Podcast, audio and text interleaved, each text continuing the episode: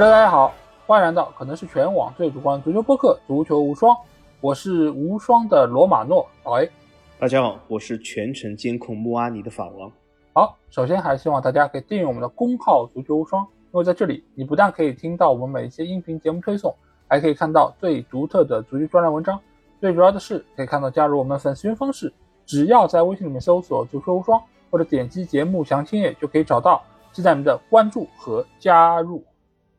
那就在我们录节目的凌晨啊，这个赛季的夏窗是刚刚关上了帷幕。那五大联赛的很多球队，他们都买入了很多他们心仪的球员，当然也卖出了一些他们球队中的冗余球员啊。所以各家的情况其实并不是特别的一致。那这期节目我们就会针对这次夏窗来进行一下盘点啊。那我们这边其实拿到的一个数据呢，就是从德转上找出来的，就是。目前排名前十五的联赛，他们在这个夏窗的买入买出，包括资金方面的一个情况，包括最后的净投入情况。那我在这边和大家先简单的来介绍一下吧。那在这个夏窗之中啊，排名第一的联赛，那自然就是英超联赛啊。它在买入买出的金额，包括还有最终的净支出方面，其实都是位列所有联赛的第一，而且是雄居榜首啊，是高出其他。联赛一大截，那排名第二的这个联赛，哎，我相信会出乎很多球迷的预料啊。那是法甲联赛啊，法甲是这个夏窗支出第二多的联赛。再往后呢，依次是意甲、沙特联赛、德甲、西甲，之后就是荷甲、英冠等等这些。然后排名第十五的这个联赛也很有名，最近也是受到了大家的热议啊，那就是美职联，它是排名第十五。那在这个转会窗之中啊，我们的标王是谁呢？标王是赖斯啊，从西汉姆联队转会到阿森纳队。排名第二的是凯塞多，从布莱顿到切尔西。排名第三的是贝林厄姆，多特蒙德去皇马啊，全部都是现在炙手可热的年轻的新秀。而在俱乐部的支出榜上，排名第一的是切尔西，是达到了四点六四一亿。欧元排名第二的是利雅得新月，第三的是巴黎圣日耳曼，之后的是热刺、曼城、阿森纳等等。那我们会按照联赛支出的一个排名来和大家依次聊这些联赛啊。那第一个要聊到的肯定是我们的英超联赛啊。那英超联赛在过去几个赛季，他们都以非常雄厚的购买力受到了大家的关注。那我先想来问一下法王，就是今年英超它也是诞生了很多大手笔，有很多引人关注的转会操作。那这个中间有什么让你印象深刻的地方吗？我觉得英超今年让我留下最深刻印象是，就是这个户口本。英超的这个户口本真的是非常值钱啊！就是过往英超有一些啊比较知名的这种国际性的球员转入英超，但是这个赛季啊，说句实话，排名前列的那几个球员啊，首先他很多是英超内部的转会，还有一个点就是在国际影响力上不是啊，就是那么有名，比如说不是那种啊，比如说内马尔啊，或者是这样级别的球员。但是这些球员仍然是非常的贵，啊，这其实我觉得是体现了这个英超现在这个户口本越来越这个竞争之激烈，就是啊，真的是前所未有。那么从这个角度来说，所以这个户口本球员的加持，它就会变得非常的贵啊。比如说这个标王，刚才老 A 说的这个赖斯，对吗？他创下这个非常高的记录，也是一个英超内部的转会。当然了，我觉得好像。赖斯以他这个实力或者以他的这个颜值来说，或许嗯没有值到这么多钱，但是呢，他的确也是英超啊本土的球员，那么他的确有一些这个本土球员这个加持。啊，而且他也是啊，一直在英超效力，比如说是为英超球迷耳熟能详。从这个角度来说，他本身所占有的这个流量，或者是本身占有这个啊话题度是很高。但是如果纯硬实力来说，我觉得不是说他有所欠缺，只是说没有这么亮眼。而且还有一个呃比较有意思的点是什么？就是英超这次几个标王或者是几个高身价球员，他都是有一些好像呃不约而同的啊。都是一些防守型中场啊，对吧？比如说赖斯也好，卡塞多也好，对吧？因为呃不少这个防守型中场这次在英超就是崭露头角，而且呃除了这两位以外，另外我记得纽卡斯尔，比如说买进了托纳利，他虽然不算非常典型的防守型中场，但是也算是啊中场球员，对吗？还有这个切尔西这次入的这个拉维亚，对吗？所以好多啊，还有包括这个曼城入的这个努内斯，所以好多就是都是打这个位置球员啊，这都是不约而同的登上了这次。英超转会的前二十名，这也是一个非常有意思的现象。不知道老 A 有没有发现，以前英超有过这么多的防守型球员的高数量和这个高金额的转会呢？嗯，好像没有哎，因为你想，以往这个位置其实一直都给大家一个什么印象，就是好像重要吧，很对，就是好像很重要，但是呢，他又不是在球场上受到特别大的重视，而且干的都是脏活累活。你说以往马克莱拉也好，埃辛也好，他们有没有创造过这么高的身价？没有，而甚至于很多球员都不受到重视，反而是有些被球迷认为是什么球盲鉴定机，对吧？就是你不懂他好不好，你才是不懂球。但是在俱乐部层面，在很多的球迷心中，他们其实并没有那么的出色，甚至根本不会在价格上有如此明显的体现。但是我们看到这两个窗口，不只是这个下窗，上一个窗口我们记得恩佐的那个转会也是创下了记录，也是一点多亿。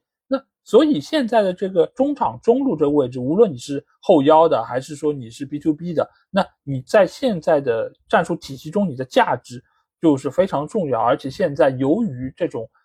球员的稀缺，再加上年轻的有实力的球员是非常非常少的，是非常非常可贵的，所以造成了他们现在的价格就是水涨船高。而且你会发现，好像就是在英格兰的，无论是在国家队系统，还是说在英超联赛之中，这种类型的球员似乎是更加的受到追捧和喜欢。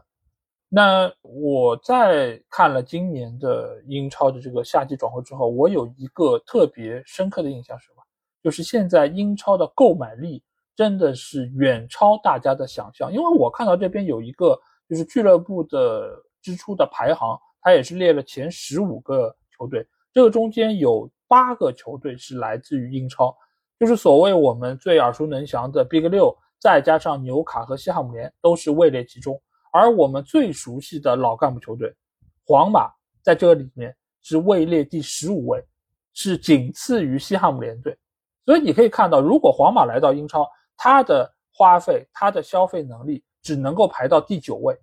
这就是现在英超和其他联赛一个非常明显的区别，就是从购买力上，从拥有好球员的可能性上，我觉得都要远远超出于其他联赛。乃至于一些我们耳熟能详的老牌球队，甚至于这个老牌球队以往就是以花钱多、工资高著称的。嗯，我曾经而且还记得一个话题啊，就是几年以前曾经有说，就是皇马、巴萨如果去英超啊，能够得到第几名，对吧？当时是那种啊所谓的关公战秦琼，就是很难有定论。那么有的人是吧黑皇马、巴萨，说去了必定降级啊，对吧？那有的人 是比较喜欢皇马、巴萨，说去了肯定夺冠 啊。但是不吹不黑啊，老 A 这里已经拿出数据。我觉得其实这个金钱的购买力啊，也是直接和这个球队本身现在这个啊背后的这个实力是有关的。那么我觉得其实这个第九名或者是另外一个巴萨，我觉得只能排第二十一名啊，因为英超只有二十个球队啊，巴萨 总共花了三百万呢，只能排第二十一。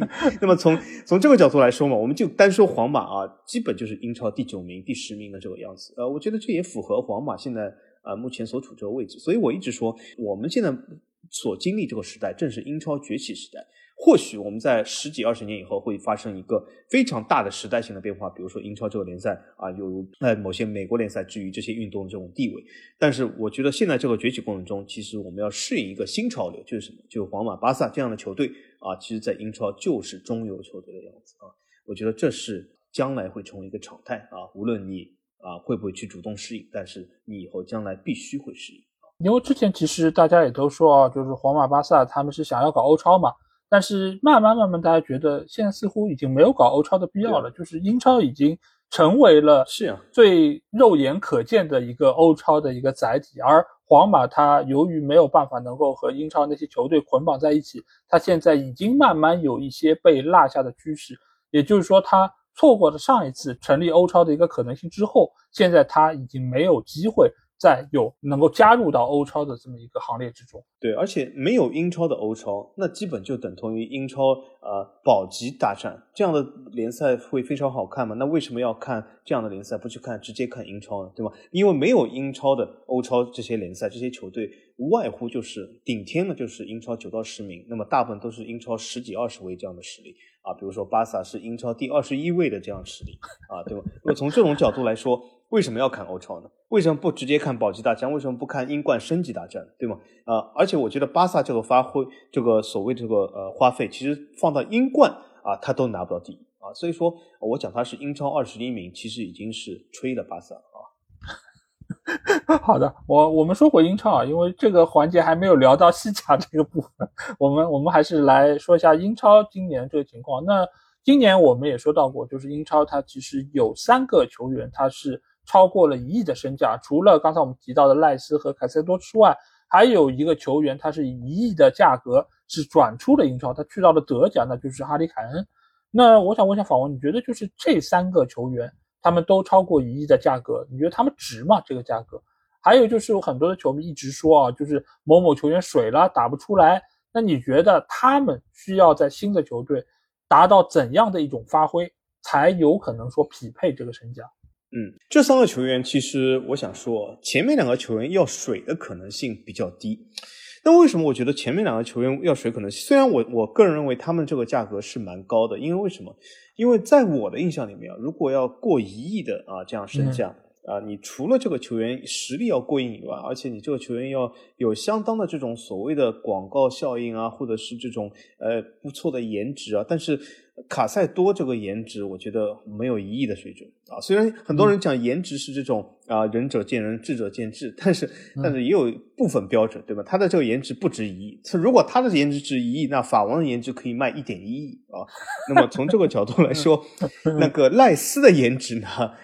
比卡塞多稍微高一点，但是也不止一亿。但是说句实话，为什么我说这两个水的啊可能性比较低呢？一个是这两个球员其实已经比较适应英超或者熟悉英超，因为他本来就是英超球员，而且就是在英超能够打出来的啊，所以从这个角度来说，适应性是没有问题的。但是另外一个角度，我就觉得他们不会水，是因为他们所处这个位置。就大家可以看一下，防守型中场真的要做到多少差才会让人觉得水，其实也挺难的啊。那么我举个例子来说，你基本要做到比恩佐更差，那么啊才会有这个水的可能。但恩佐已经设立这个下限，要突破他这个下限也很难啊。所以从这个角度来说，也这种所谓的 B to B 这种或者是防守加进攻这种梳理型的中场，我觉得总体来说水的可能性相对来说低一点，因为这个位置没有像前锋这么样可以靠进球数量来恒定这个人水不水，也没有像后卫这样啊可以经常以一个失误来否定一个赛季。所以这样的球员呢，我觉得他水的可能性相对来说低一点。那么最后一个凯恩，其实凯恩是我今年特别想说的一个球员，我觉得凯恩这个转会非常有意思。真的非常有意思，我倒觉得不是说他这个金额或者什么，我个人认为凯恩是一个什么样的球员？我觉得凯恩是一个每当他能够做决定的时候，总是会做出错误决定的球员。啊，这是我或许是我一家之谈，但是我一直是这么认为。凯恩曾经和热刺这样续约的时候，我觉得已经有点错误，因为他本身啊可以其实在一个更好的当口离开热刺，成就一番其他别样的事业，然后赚到更多钱。但是他没有，他和热刺续约了，这已经是一个错误。后来凯恩罢训，后来没有走成功去曼城，当时又是一个错误，他没有这么的果决啊，错过了一个第二好的当口，然后两个好的当口都错过以后，凯恩在一个非常差的当口离开了热刺。其实我个人认为，现在这个当口是应该留在热刺会更好，因为他已经走入了职业生涯相对来说比较晚的这个阶段，而这个阶段来说，我觉得是更是一个守成的阶段，不是一个开拓的阶段，因为他的年纪也摆在那里，他很多这种东西，身体状况摆在那里，他不可能像一个二十岁的小年轻一样啊，能够去打拼或者是去冒很多风险，啊，而且他现在这个冒的风险是非常大，就是热刺这座雕像也没了，拜仁这座雕像也未必给他。啊，所以说从这个角度来说，呃，除非你是像去沙特一样赚了非常非常多钱，但他也没有啊，他去拜仁并没有说什么我赚十倍的钱，我怎么怎么样都没有。所以说，我觉得凯恩又在一个非常错误的当口做了一个错误的决定。但是如果说他去拜仁会水吗？我觉得这要看，这要看什么呢？如果以一个正常球员的角度来衡量，我觉得他不会水，因为他在德甲，我相信他一定能进非常多的球，因为德甲相对来说本身就是一个比较开放啊，防守一般般的这个联赛，而且又是拜仁这种碾压性的势力，所以我觉得他能够进非常多球，他的进球数肯定不会让这一亿水掉。但是如果从很多中国拜仁球迷的角度来说，我觉得他又有可能会水，那为什么呢？因为中国拜仁球迷对他的期待是拿到欧冠，嗯对吧？没有其他期待，真的。我发现拜仁球迷其实现在呃对德甲或许已经不是那么看得上了，因为我记得上赛季在最后一轮拜仁对多特的时候，很多拜仁球迷甚至希望多特赢球的，因为为什么？他有一种是恨铁不成钢，还有一种是什么？他们也是厌烦了很多人说拜仁什么啊十几连冠啊什么什么这样东西，对吧？当然了，老 A 会呃隆重推出一期这个欧冠这个预测节目。当然，我不是说拜仁不能从小组出线啊，我只是说。我觉得拜仁拿到欧冠的可能性还是比较低的啊，所以从这个角度来说，我觉得凯恩做了一个比较错误的决定。如果我是凯恩，不会这么做啊。老 A 你怎么看？嗯，因为关于凯恩这个话题，其实我们在多个节目中都有过讨论，我也和很多的嘉宾聊过这个事儿。那之前我们在做赛季盘点的时候，和热刺那个嘉宾其实就有聊到过这个话题，他给出了和法王同样的一个意见，他说凯恩无论做什么选择，都大概率是一个错的选择。都是一个会让他后悔的选择，这个其实也从他过往的几次的选择中我们可以看得出来，因为他是一个比较优柔寡断的人，他不是一个说我认准这个目标我就会去锐意进取的人，这个和他的性格我觉得也有非常大的关系。但是现在来看，他显然是想要出去能够说拿到一个冠军，先让自己的履历本上不要出现空白，我觉得这个是他现在来说可能。最当务之急，但是这个真的好吗？我其实很早之前就给过凯恩类似的建议，就是什么？就是留在热刺，拿好你的雕像，好好成为球队的功勋，成为所有热刺球迷永远会记住的俱乐部历史上唯一的头一号的一个人物。我觉得他做到这一点已经足够出色。你去拿一个沙拉盘又有什么用呢？你能够说你去到拜仁肯定能拿到欧冠吗？不可能啊！就是拜仁只是有可能拿到欧冠的众多球队之一。从现在的赔率上来看，曼城是遥遥领先的，而在他身后的拜仁是和阿森纳队并列的。你说和阿森纳并列，说拿到欧冠可能性一样大，这真的是在夸拜仁吗？我觉得这个并不是一个可能看上去很好的，或者说很聪明的一个抉择。那。对于他这一役，我觉得对于拜仁来说肯定是一个好消息，因为凯恩是一个非常出色的球员，而且他是有可能能够达到过往可能莱万这样高度的。而莱万我们知道他是曾经有机会拿到金球的这么一个高度，但是莱万做的再好，拜仁有没有给他雕像呢？显然也没有，对吧？那凯恩如果留在热刺，雕像有没有？我现在不知道，但是最起码在对面一所房子上已经有他。就是俱乐部进球记录的这么一个漫画了，这个其实已经能够看得出来，俱乐部对于凯恩的一个认可，包括球迷对他的认可，我觉得都可以看得出来。那这个来说，我觉得凯恩，我觉得很难说他会水，但是能不能够达到他内心的期望，我觉得就比较难讲。那另外两个球员赖斯和凯塞多，我觉得他们能够拿到这么高的一个身价，我觉得很大程度上是。说明现在球队对于这个位置的球员是非常重视也依赖的，而赖斯和凯塞多过往在夏姆联队和布莱顿队，他们的表现都是非常的出色，而且也像刚才法王说到，就是这个位置吧，你很难量化，你很难用数据去衡量他们到底好到什么程度，因为你说传球成功率，你说那个就是失误，其实这个位置的球员基本上也不会特别离谱。尤其是他们这种高水平的球员，我觉得只要主教练不要瞎用，基本上不会太差。但是你说他们真的能不能够达到一亿？我觉得很大程度上还是依赖他们能不能够为球队的进球能够有所贡献。在这方面，我觉得赖斯可能打出来的可能性更大一点，因为以往他在项目联队是有远射的这么一个能力，而且他的身高也很高，他也有抢头球的能力。而凯塞多过往来说，很大程度我们还是觉得。他的覆盖面比较强，他的防守能力比较出色，那这个就可能需要搭配切尔西队其他的进攻球员，包括恩佐啊，包括前面的杰克逊，包括斯特林等等这些球员来发挥作用。否则的话，你抢下再多的球，没有办法转化成直接的一个成绩、进球分数，那这个对于他来说，其实也会影响到对于他的评价。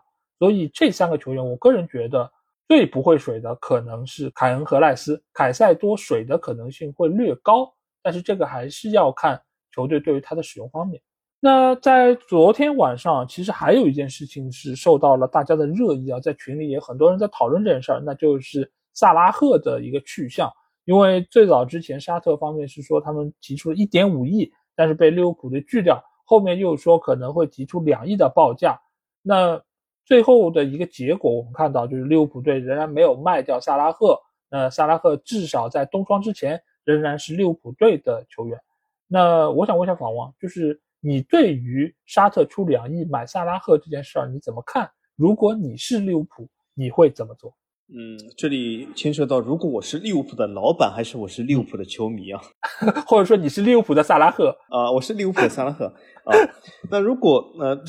其实是这样吧啊，我觉得。其实这个已经非常明显了，就是从萨拉赫或者是从这个利物浦老板角度来说，我觉得这个两亿，至少我认为吧，是一个很好的交易。呃，当然这个沙特联赛这个呃转会窗未关，其实万事都有可能啊。那么，对，我觉得如果现在有两亿出给我的话，我会毫不犹豫就接受了啊，因为我觉得几点吧。首先，萨拉赫是个好球员，但是萨拉赫这个年纪或者是这个。呃，本身这个身体状况已经摆在那里，他很明显不是一个上升期球员，是一个下行期的球员。那么，我觉得，呃，在一个非常好的价位当口把他抛出，未尝不可。而且利物浦这个赛季还没有这个欧冠的这个压力啊，为什么不能利用这个很好的窗口把它抛出去呢？因为像利物浦这样的强队，其实要非常注意一点什么，就是有的时候当你有欧冠压力的时候，或者和联赛压力同时进行的时候，你会发现你就算是有一些好的卖出球员当口，你都不能去这样做，因为为什么？因为球迷会非常不满啊，觉得你没有雄心，没有志向。比如说啊，我明明可以欧冠争冠，你竟然把萨拉赫卖掉。但是像这种千载难逢的机会，当然不是说呃这种是个好机会。会，因为也是啊，利物浦这个成绩不够好，但这种千载难逢、阴差阳错产生这个机会，其实是卖走萨拉赫的一个黄金当口啊，就完全可以利用这个机会来进行一个球队重建嘛，对吧？不是美式体育这些运动是经常性的会啊，哎，一有机会我要重建了啊，我要怎么怎么把球员交易走了，那我觉得利物浦也是完全可以嘛，这是一个很好的重建的机会，而且两亿卖走萨拉赫，我觉得是一笔很好的交易呃，萨拉赫是个可以的球员，但是我觉得他实力。也没有两亿这个水准啊。那么从萨拉赫角度来说，我觉得在这个职业生涯的呃晚期去沙特去淘一下金啊，也是未尝不可嘛。而且萨拉赫本身他在欧洲足坛还能够再进一步吗？我觉得也很困难。呃，他这个赛季比如说打了欧联，他就算是欧联夺了冠，那又怎样呢？对他这个整个履历、整个功绩来说啊，有一个显著的变化，我觉得也没有。啊，他能够拿到英超冠军或怎么怎么样，萨拉赫其实也不是呃没有经历过如此这样的事，所以我觉得萨拉赫呃如果要再更进一步，我觉得。并不是他真正的适合他职业生涯想法，我觉得去沙特也未尝不成。而且现在有这么多球员都去了沙特，对吧？萨拉赫完全可以借他们的鹰头来抵消一点社会对他的压力。比如说，很多人讲，哎，萨拉赫你怎么没有雄心去了沙特？哎，你可以说，哎，C 罗也去了啊，内马尔也去了，我为什么可以？对吧？对吧？这么多球员都可以，对吧？我萨拉赫为什么不可以？我最多是埃及 C 罗，对吗？我是什么埃及梅西，对吧？梅西都去美职联了啊，我怎么不可以？所以说，我觉得是个好机会。但如果我是利物浦球迷的话，呃，我相信很多这个，尤其是这个中国利物浦球迷肯定是不愿意。为什么？因为钱也不是他们的，对吧？这也这个俱乐部经营对他们来说无所谓。其实俱乐部多一个比较不错的前锋，呃，少赚个两亿，或者是这个呃这个账目上少个两亿，那又怎样呢？啊？所以我觉得从球迷角度来说，肯定是希望萨拉赫留下，对吗？再创高峰。虽然这个高峰其实并不存在，因为这个这个赛季其实球队并没有很多给他这个攀登高峰的这个机会啊。所以说从这个角度来说，我相信球迷肯定是愿意再留一年啊，或者是球迷是啊迫不及待的希望啊，就算是有这两亿入账，也是即刻把它花掉。不是昨天有个非常大的。这个新闻嘛，就是萨拉赫如果呃要走的话，下面很多人留言都说是啊，把这两亿买入姆巴佩啊，对吗？所以说从这个角度来说，球迷就是要把这个钱花掉啊，因为我也我也经常说，就这个钱并不是进进不了球迷的腰包啊，所以说球迷肯定是希望球队把所有的钱能花钱都花掉啊，所以我觉得三方的想法不一样啊。如果我是利物浦老板的话，我会立即卖走萨拉赫。对，因为其实我觉得两亿是什么概念？大家来想一想，两亿基本上你拿出一亿。就能够买到姆巴佩，然后再用一亿付他的这个工资，你就可以使用姆巴佩，对不对？这个你说用现在的萨拉赫换一个姆巴佩，我不知道你们愿不愿意。我如果是球迷，我最起码作为一个第三方球迷，我是觉得肯定是要比现在萨拉赫的表现要好得多，而且这个也是一个更新换代。因为以往来说，你说你真的要卖掉萨拉赫，你要承担的舆论压力是非常大的。这个不仅仅在萨拉赫方面，在俱乐部方面也是如此。这是一个功勋，这个是在当初和马内二选一中选择留下来的这么一个。那现在你又要选择把它卖掉，你俱乐部层面其实也有很大压力。但是这个时候你说有一个两亿的巨额放在这儿，我真的是没有办法拒绝，对吧？萨拉赫也可以说这个话，俱乐部也可以说这个话。那最后他可以做出一个很为难的样子，最终把他送走。但其实呢，他是可以完成球队的更新换代。那这个其实是一个非常完美的理由给到球队。但是作为利物浦来说，现在有一个非常难的抉择，就是到了转会窗的最后一天。你真的把萨拉赫卖掉，你即便手握两亿，你又上哪儿去买一个能够匹配球队需求的球员呢？你纵观整个英超，整个世界，你只靠几个小时能谈得下来吗？而且所有人都知道，你现在手头有一大笔钱，他们肯定会狠狠地敲上你一笔。原先可能只需要五千万的球员，到你这儿可能没有一点五亿，你别想拿走啊！所以这个对于利物浦队来说，可能是最难的一个境地，而且。真的要让一个球员能够替代萨拉赫的作用，纵观整个世界足坛又有几人呢？你真的是要去把姆巴佩拉到球队吗？且不说姆巴佩愿不愿意吧，最起码在这六个小时里面，我觉得是很难能够让这笔交易能够达成的。因为真的要签姆巴佩，他背后的团队他所要提出的要求，也不是利物浦队能够这么快就决定的啊。所以这件事儿，呃，我觉得相对来说，确实是让利物浦队陷入了一个比较。困难的境地，尤其是他们在这个夏窗已经是把法比尼奥还有亨德森是卖给了沙特啊，整个球队我觉得是从沙特这儿已经是得到了相当多的好处，但是另外一方面呢，啊，这个对于他们未来的一个就是球队的架构来说，仍然是提出了一定的挑战啊，这个是一方面。另外一方面呢，呃，就是利物浦队球迷，那他们肯定是觉得就是这件事情，呃，我这是我们的功勋。最好是能够让他永远在球队效力，最好是终老，这个也不是一个很差的选择。但是球队从目前的境况上来看，和曼城的差距还是非常明显的。球队也需要这样一大笔的资金，能够说投入到球队买更好的球员、更年轻的球员。但是呢，这笔钱你真的来了，哎，利物浦球迷又担心另外一件事儿，就是分威集团会不会把这两亿都用在转会市场上？你有没有可能进入到他们自己的口袋呢？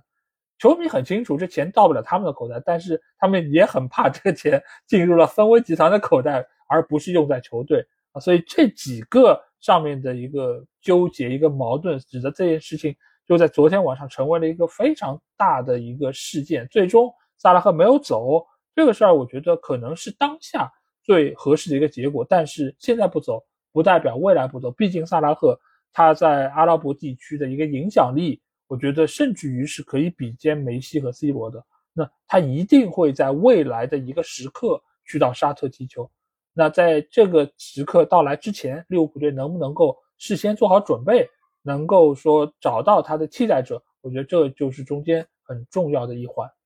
那在纵观整个英超这个夏窗的操作之中，那法王觉得哪一个球队的操作是让你觉得最出色的呢？呃，其实我对这个最出色，就是我看来看去，呃，我觉得每个球队都有其实呃，相对于稍显可以，或者是啊，相对于不太成功这个操作，啊，所以说如果真的要就是在这些球队里面硬选出一个的话，我感觉我还是会选阿森纳。嗯，那为什么呢？因为，呃，首先我是用排除法，因为呃，其实阿森纳也有他，其实我等下会说，就是也有他，我觉得不太好的操作。但是为什么我排除下来，我是选阿森纳？因为比比如说热刺这次的操作，我觉得他最大的其实这些引进，比如说是从降级队里面请了麦迪逊这样的球员，我觉得呃一般般啊。那么纽卡斯尔其实呃也是一如既往，其实还是比较低调。那么呃托纳利其实真的是改变纽卡斯尔人了？我觉得也未必。那么曼联来说，这个霍伊伦啊能不能打得出来？我觉得呃芒特或者也是备受争议。那么曼城呢？曼城其实有个多库比较亮眼，但是呃大家不知道知知不知道为什么多库在法甲或者在德转这个身价只有两千多万啊？他其实是有呃说句实话八九千万的天赋，但他为什么身价只有两千多万？那是因为他这个人伤病实在太多了，他大部分时间都在养伤。啊，所以从这个角度来说，多库其实在曼城进入双病名单的可能性，我觉得会比这个啊闪亮的可能性更高一点。那么利物浦呢？利物浦其实呃最后其实关窗时候买的球员，或者是之前的啊索博斯洛伊都是从德甲来的。那么我觉得从德甲来的球员还是啊要看。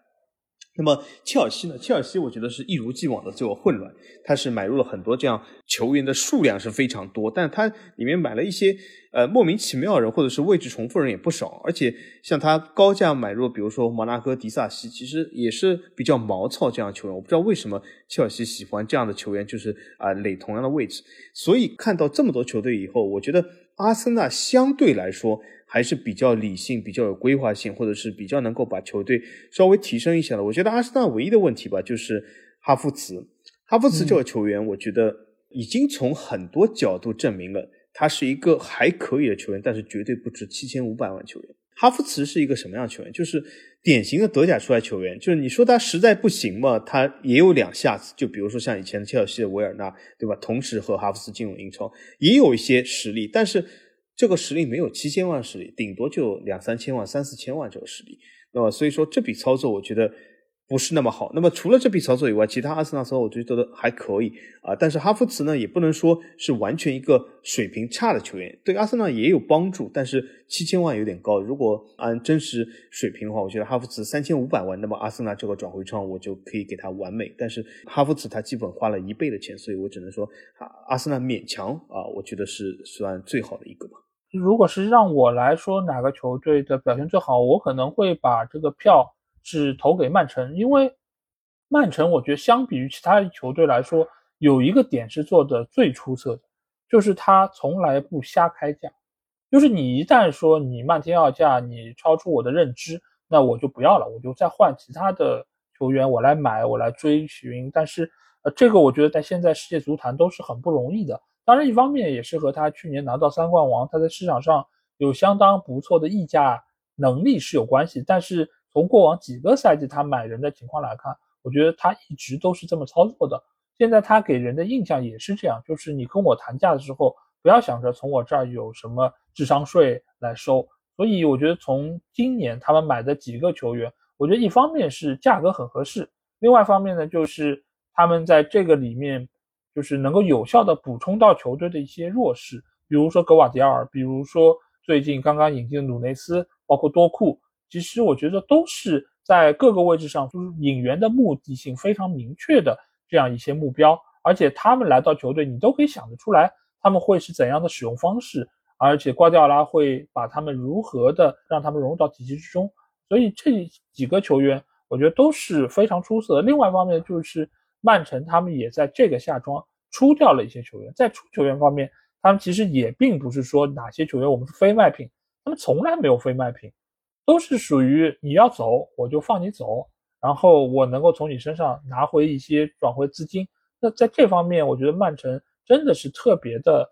爽气。你说像马赫雷斯也好，你说像丁多安也好，他们都是去年拿到三冠王非常重要的成员。丁多安在多场比赛中都是打破僵局的，而且马赫雷斯也是过往很多个赛季球队边路非常出色的一个球员。他们要走，他们要去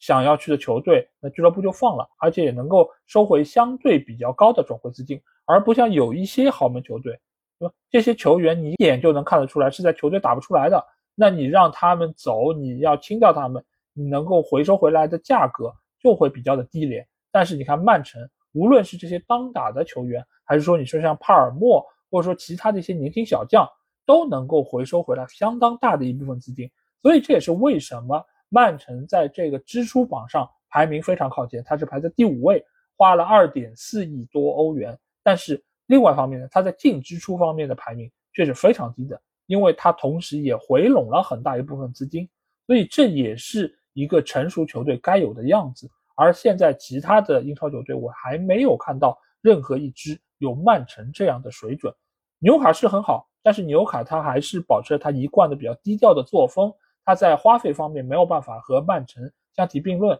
而且他原有的那些球员，他的身价也是不够高的，所以你真的要出清来回笼资金，其实效果也是相当的一般。所以在这方面，既能够花大钱买人，又能够有大量的资金的补充。那只有曼城这一支球队，而且他的整个的引援是思路清晰的，而不像切尔西队现在看上去是有一点点漫无目的，为了买人而买人啊。所以我觉得要说最好的球队，可能还是曼城。那在众多的这些交易中啊，我不知道法王有没有哪一笔交易是让你认为最出色的？呃，这似乎有几件事啊。首先，我想问老一个问题啊，就是这个下窗，呃，有一笔交易，我觉得它有可能会成为一笔最伟大交易，也有可能成为一笔最水的交易。但我正好问一下老 A，过去的这个比赛，霍伊伦进了多少球？霍伊伦还没有上过场。哦，你看这个就是个问题啊，就是那那还没有就是真的鉴定过他怎么样。那么我再问老 A 第二个问题啊，嗯，我记得以前曼联买过一个亚特兰大的一个小妖球员，现在是怎么样？阿马德他叫什么名字啊？而，阿马德，他现在怎样了？之前是外租过几次，但是没有打出很好的效果。现在还在曼联队内，但是未来能有多少上场机会，我觉得不是特别乐观。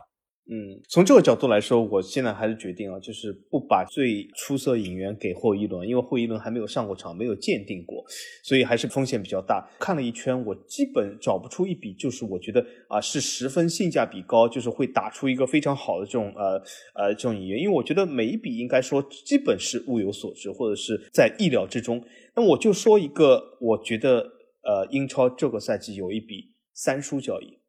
就是对于卖出的球队，对于球员本身和买入球队是一笔三输交易，啊，我就说一下这个吧，呃，而且这个就是我们之前说过这个凯恩，我觉得凯恩这笔交易是个三输。那么我们之前讲了这个拜仁和凯恩的问题，那我讲一下为什么热刺也是输了这一次交易。很多人讲列维不是收回了一亿啊，怎么怎么样？其实我想说的是这样，凯恩对于热刺来说，他的贡献。远超过球场贡献，他是热刺的一个像精神图腾一样。失去凯恩，其实我觉得对于热刺，他绝对不是一亿可以补得回来。他的票房，他的整个号召力，他甚至牵涉到热刺在其他世界所有国家的广告，他没有一个站出来人物了。所以说，凯恩其实对于热刺是一个巨大失。热刺其实也是啊其中失败一方。所以像凯恩这笔交易，我真的十分惋惜啊，真的是一笔三输，甚至你要说出四输交易都可以。啊，或者是五输交易，为什么呢？因为英超其实也输了，因为为什么？英超失去了一个很好能够代表英超的啊一个很好的头牌这个球员，而且凯恩这个代表英超到了什么程度？连一些语言类节目都要拿凯恩在采访中的口音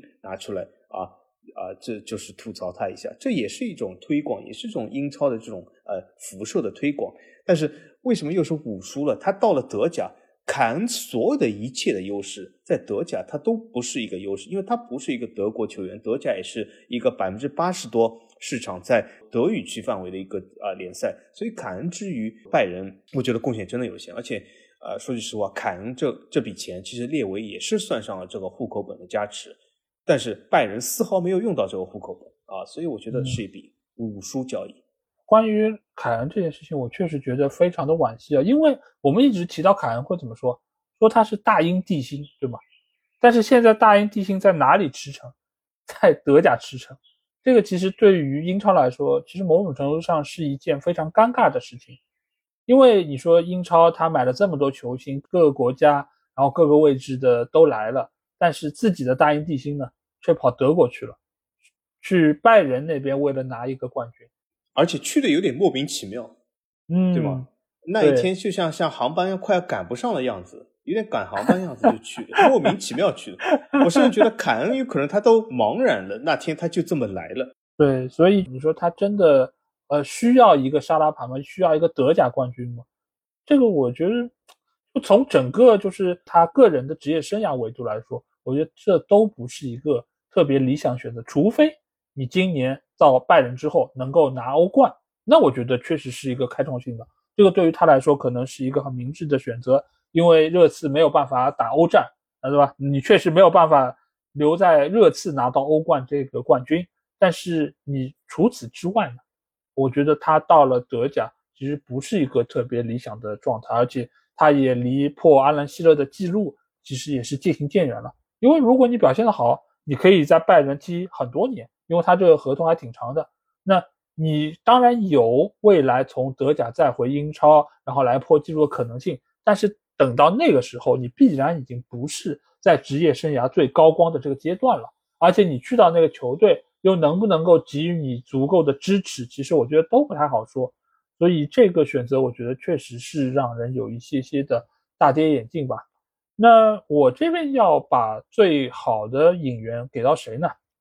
我其实可能就要给刚才法王并不是很看得上的麦迪逊吧。因为麦迪逊这笔交易，首先它价格并不贵，你如果是转化到欧元的话，其实只是四千六百万。这个对于一个中场核心来说，这个价钱是不贵的。而且麦迪逊他现在只有二十六岁。他也是处在自己当打的一个年纪，而且他来到热刺之后的几场比赛，可以看得出来他是即插即用，他是很快的融入到球队之中，而且是成为了球队的大腿，而且他是一个非常全面的球员，有定位球能力，有传球能力，有破门能力，所以，呃，我觉得这笔交易对于热刺来说真的是能够很大程度上弥补凯恩离去之后的一个作用。当然，现在可能还缺一个射手。但是麦迪逊如果都不在球队，可能热刺这个重建这个时间可能就要变得更长。但是从目前来看，我觉得他融入球队的一个情况非常好，而且他和孙兴民包括其他一些呃在队内的球员，他们已经是能够有很好的一个相处的关系啊，所以这笔交易我觉得应该是非常的物超所值。当然，其他也有一些，包括赖斯的交易，包括。呃，曼城所买入的一些球员，我觉得也是非常的完美啊，格瓦迪奥尔这种啊。但是相比于性价比来说，我觉得可能麦迪逊，我觉得是这个夏窗最出色的引援。好，那在说完了英超之后啊，我们来到支出第二的联赛，这个联赛真出人意料啊。我刚才说到了，就是法甲联赛，因为法甲我们知道以往都是卖方型的，就是卖球员为主，所以收入往往是要大于支出的。但是今年呢？法甲却成为了支出第二高的，它是达到了九亿多欧元啊，这个非常的厉害。而相比于它的收入来说，呃是要高出一块。它也是整个欧洲的顶级联赛中是唯二的支出大于收入的联赛，除了英超之外就是法甲联赛啊，所以这个也是非常出人意料的一个结果吧。那我想问一下法王，法甲是怎么成为了这样的一个联赛呢？呃，首先我想告诉大家一下，法甲仍然是一个农民联赛啊，但是这个农民联赛并非是大家想的农民联赛。呃，我正好借此就是给大家科普一下，为什么法甲啊在欧洲被称为农民联赛？因为这个农民和中国语境下的农民其实是两回事。因为为什么？大家肯定会觉得哦，被称为农民联赛，因为它土，因为它不好，因为它水平差，怎么怎么样，它穷？不是的。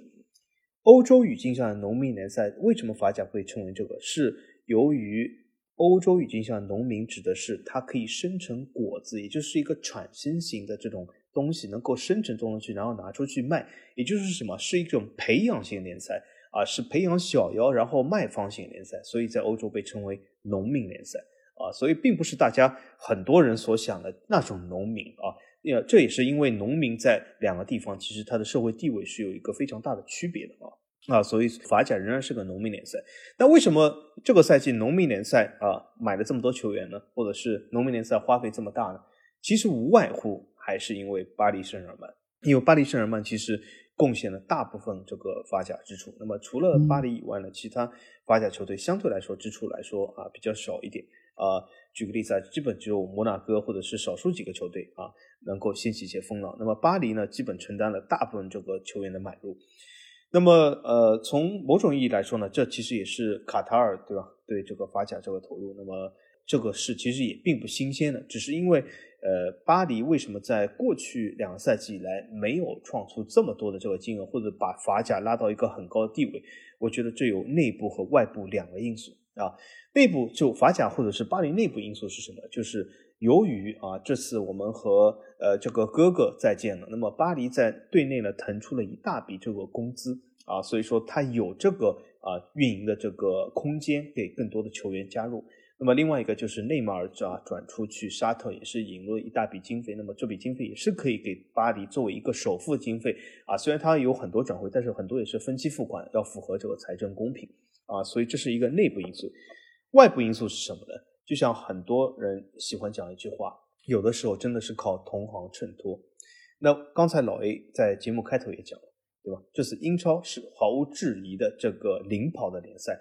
其他联赛说句实话，这次法甲能排上第二，那真的是有一个非常大的外部因素，就是因为其他联赛实在太差。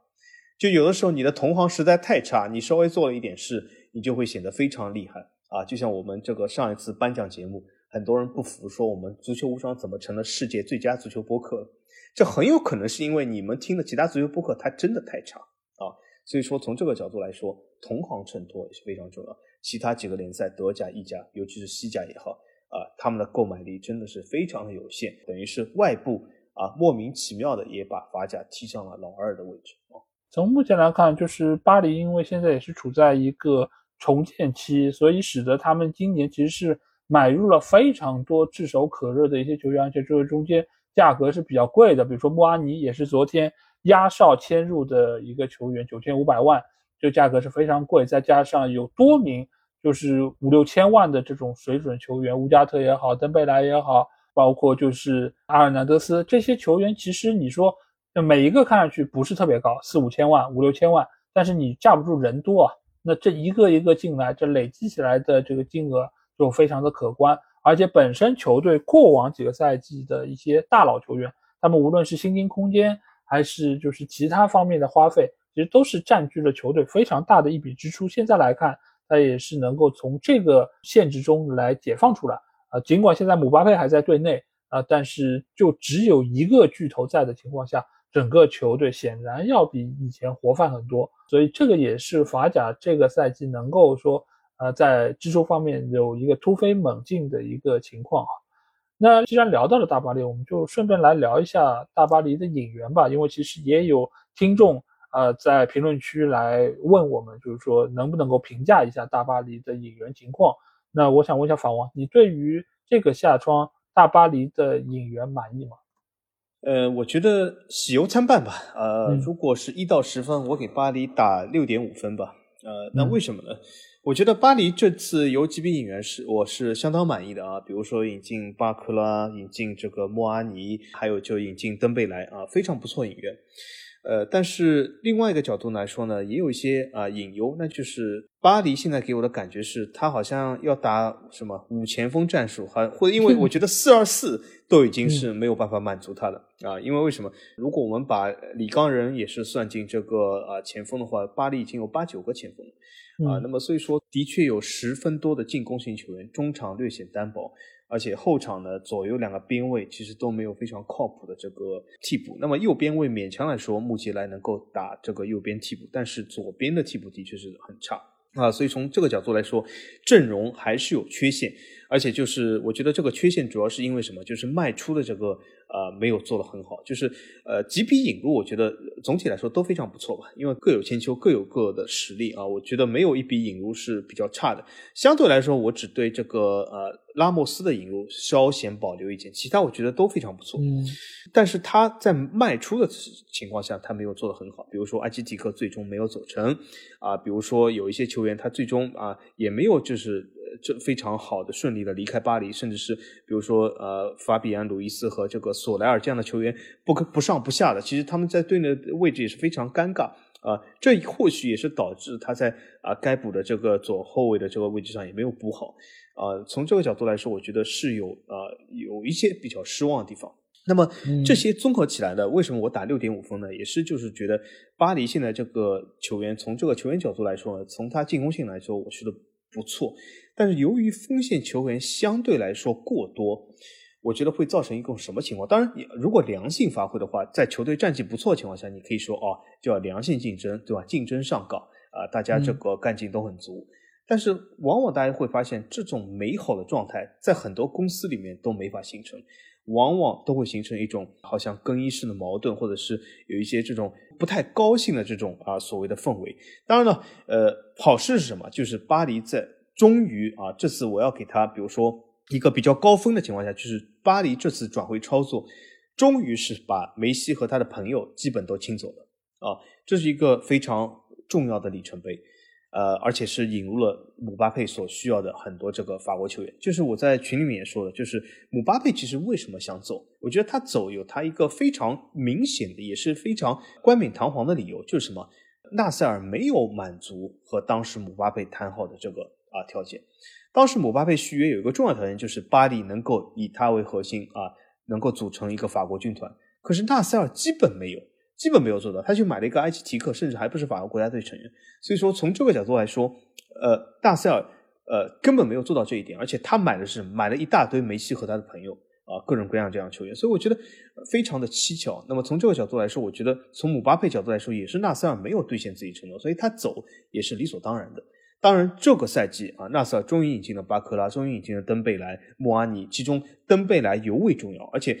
如果刚才老 A 问我同样一个问题的话，你觉得最出色一批转会是什么？法甲我绝对会选登贝莱，因为我觉得登贝莱是一个才华横溢，而且我这里要说一点啊，喷的肯定要来了。我觉得登贝莱的天赋和梅西不相上下，真的是，我觉得他是一个才华横溢的球员。当然了，他在职业上或者他在这个职业的进取心上啊是有一些问题，但他的。童心，他的玩性比较强一点啊，但是他绝对是一个老实人，所以我觉得在姆巴佩一起，我觉得他啊绝对是可以的啊，只要能够把身体管理好，我觉得登贝莱是一个才华横溢的球员，而且他如果没有这样的才华，大家想一下，为什么当时多特也好，巴萨也好，会花这么大笔钱把他引入？就是大家都看出了他，而且巴萨和多特本身就是呃那个阶段是看球员是比较看潜力是比较准的。那么从这个角度来说，登贝莱的天赋是摆在那里的，但是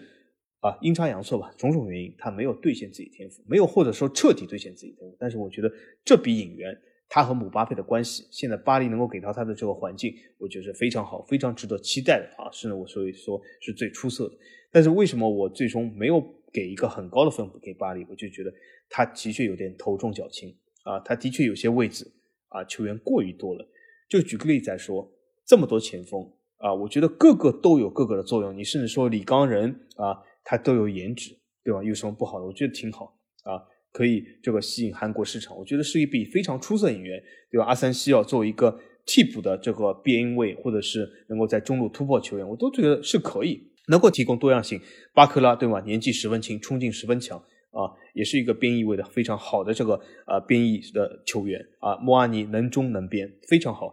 但是也有不好的地方，比如说拉莫斯，我觉得拉莫斯，我想借此机会，我想说一件事哦，嗯就什么？我们印象中很多人，他曾经在他的职业生涯中，他曾经在他的人生中做出了很多正确的事，我们会给他非常高的评价，在我们的印象中，他也非常的好，呃，而且我们非常容易得到我们的肯定，因为他的过去的功绩，他的过去的成功，他过去的履历。但是人毕竟不是机器。人也不是 AI，人有的时候是会变的。就像有的时候法王照着镜子，觉得我没有以前年轻了啊，这的确是因为每个人都在变老，对吧？就像很多人觉得没有以前瘦，没有以前胖了，所以人是会变的。而且这种胖瘦、颜值只是外在，在内在里面，人随着不同的境遇，认识不同的人，不同的社会环境，不同的社会地位，不同的社会境遇，也会发生改变。而这种改变未必是正向的。我这里想说一个人，就是坎波斯。坎波斯曾几何时，他在摩纳哥成功过，他在里尔成功过，他在很多地方都成功过。他证明了自己，他证明自己独到的眼光，他证明自己引援能力。但是，我觉得他现在和门德斯走得太近了。这两个人，我觉得现在干的这个事，我觉得已经超越了坎波斯。其实他以前所建立的功绩，他引入一些球员。上赛季引入了门德斯的球员没有发挥好，这个赛季他又来了拉莫斯这样球员，我觉得很难说服。我觉得拉莫斯这样球员，你说他烂，我觉得不至于；但是你说他强，你说他真的好，甚至我觉得我有保留意见，他真的说实话比曼联引进的霍伊伦要好吗？我看都未必。拉莫斯是个什么样球员？是个空门也不进的球员，是个呃关键时刻也把握不住机会的这样球员。当然，你说他呃能够一场比赛上一个帽子戏法世界杯什么杯也可以，但仅此而已啊。拉莫斯，所以我是有怀疑的。所以说，从这种角度来说，他又耗费了这么大的资金啊。我觉得巴黎本身，姆巴佩说了一句非常对的话，是一个分裂的球队。为什么分裂？之前的分裂是因为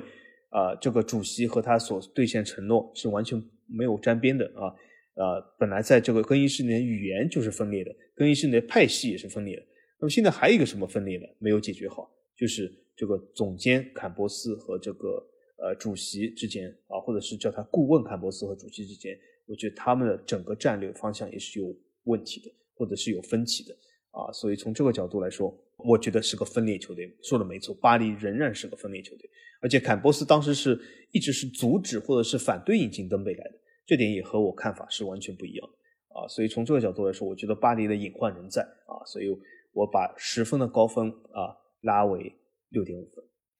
那这里我想问一下法王，因为刚才你说到呃，坎波斯其实是反对登贝莱来到球队的，但是最终他还是来了，那是不是能够认为现在俱乐部其实是在以往的这个情况之下在进行拨乱反正，或者说是他们想要某种程度上满足？姆巴佩的这个诉求，那你觉得现在的俱乐部是不是在以往的情况下有所好转？另外一方面，就是你觉得现在引入这么多法国球员，有没有可能让姆巴佩满意，接下去继续续约留在球队呢？呃，这几个问题，首先我一个回答，我是回答一个最近的问题，因为我还记得老艾刚问很多问题。第一个问题，我觉得这次引入一些法国球员，对于姆巴佩的续约来说。我感觉没有一个直接的影响或者直接的帮助，但是有一些微弱的间接影响吧，就是至少让姆巴佩在这个赛季能够呃安下心来，能够在巴黎能够征战一个赛季。但是今后他会不会想走，我觉得还是充满变数。因为姆巴佩是一个野心很大球员，我不觉得啊仅仅靠登贝莱几个人，或者是很多人以前讲啊女的要留住男人的心，就是要留住男人的胃。我不觉得女的做一手好菜真的能留住男人啊。同样来说，我不觉得巴黎用姆呃这个登贝莱或者穆阿尼就能留住姆巴佩 啊，我觉得不至于，这个变数还是太大，大到就是这和很多事都有影响，和姆巴佩本人的心态也有影响。那么另外一个问题就是，巴黎究竟是不是拨乱反正走入一个正轨？我觉得还没有。那为什么呢？为什么这次引进了拉莫斯？因为坎波斯立主，因为门德斯立主。那为什么又引进登贝莱？因为主席这个纳塞尔受到卡塔尔的指示，他必须要留住姆巴佩，所以他听姆巴佩。也就是巴黎现在是几股势力都在相互妥协下产物，但是这个妥协下产物是没有遇到危机的时候，大家可以坐下来妥协；遇到危机的时候，我相信又是变成相互指责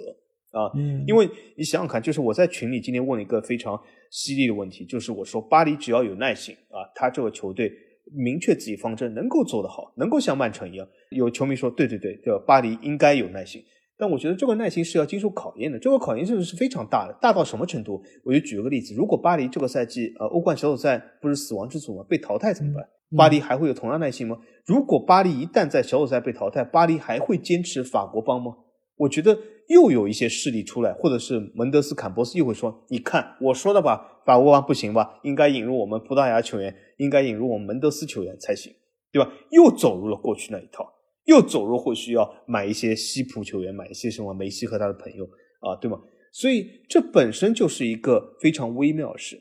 啊。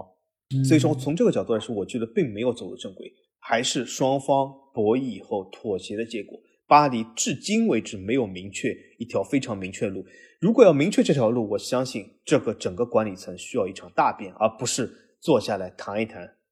而且我觉得这个中间有一个非常关键的点，我们刚才都没有谈到，那就是他们的主教练路易斯·恩里克。因为恩里克他现在他是一个西班牙教练，他的整个战术打法和这些法国球员其实并不是那么的 match。那在这个情况下，对，那你能不能够把他们作用用出来？如果在这个情况之下，如果成绩不好，那再加上恩里克在对于管理层吹风，意思就是说你们这些球员不是我想要的，我想要的还是西班牙、葡萄牙。或者说是西语葡语的这种技术型的球员，我没有办法发挥出我个人的执教能力，那你们又该怎么办呢？那这个其实我觉得现在来说，可能在管理层上面是五五开，大家都有各自的立场，但是主教练在这方面，你找的还是西班牙的主教练，这个打法和以往的整个的，可能梅西在的时候，内马尔在的时候，可能更加相近一点。所以现在的大巴黎最终会走向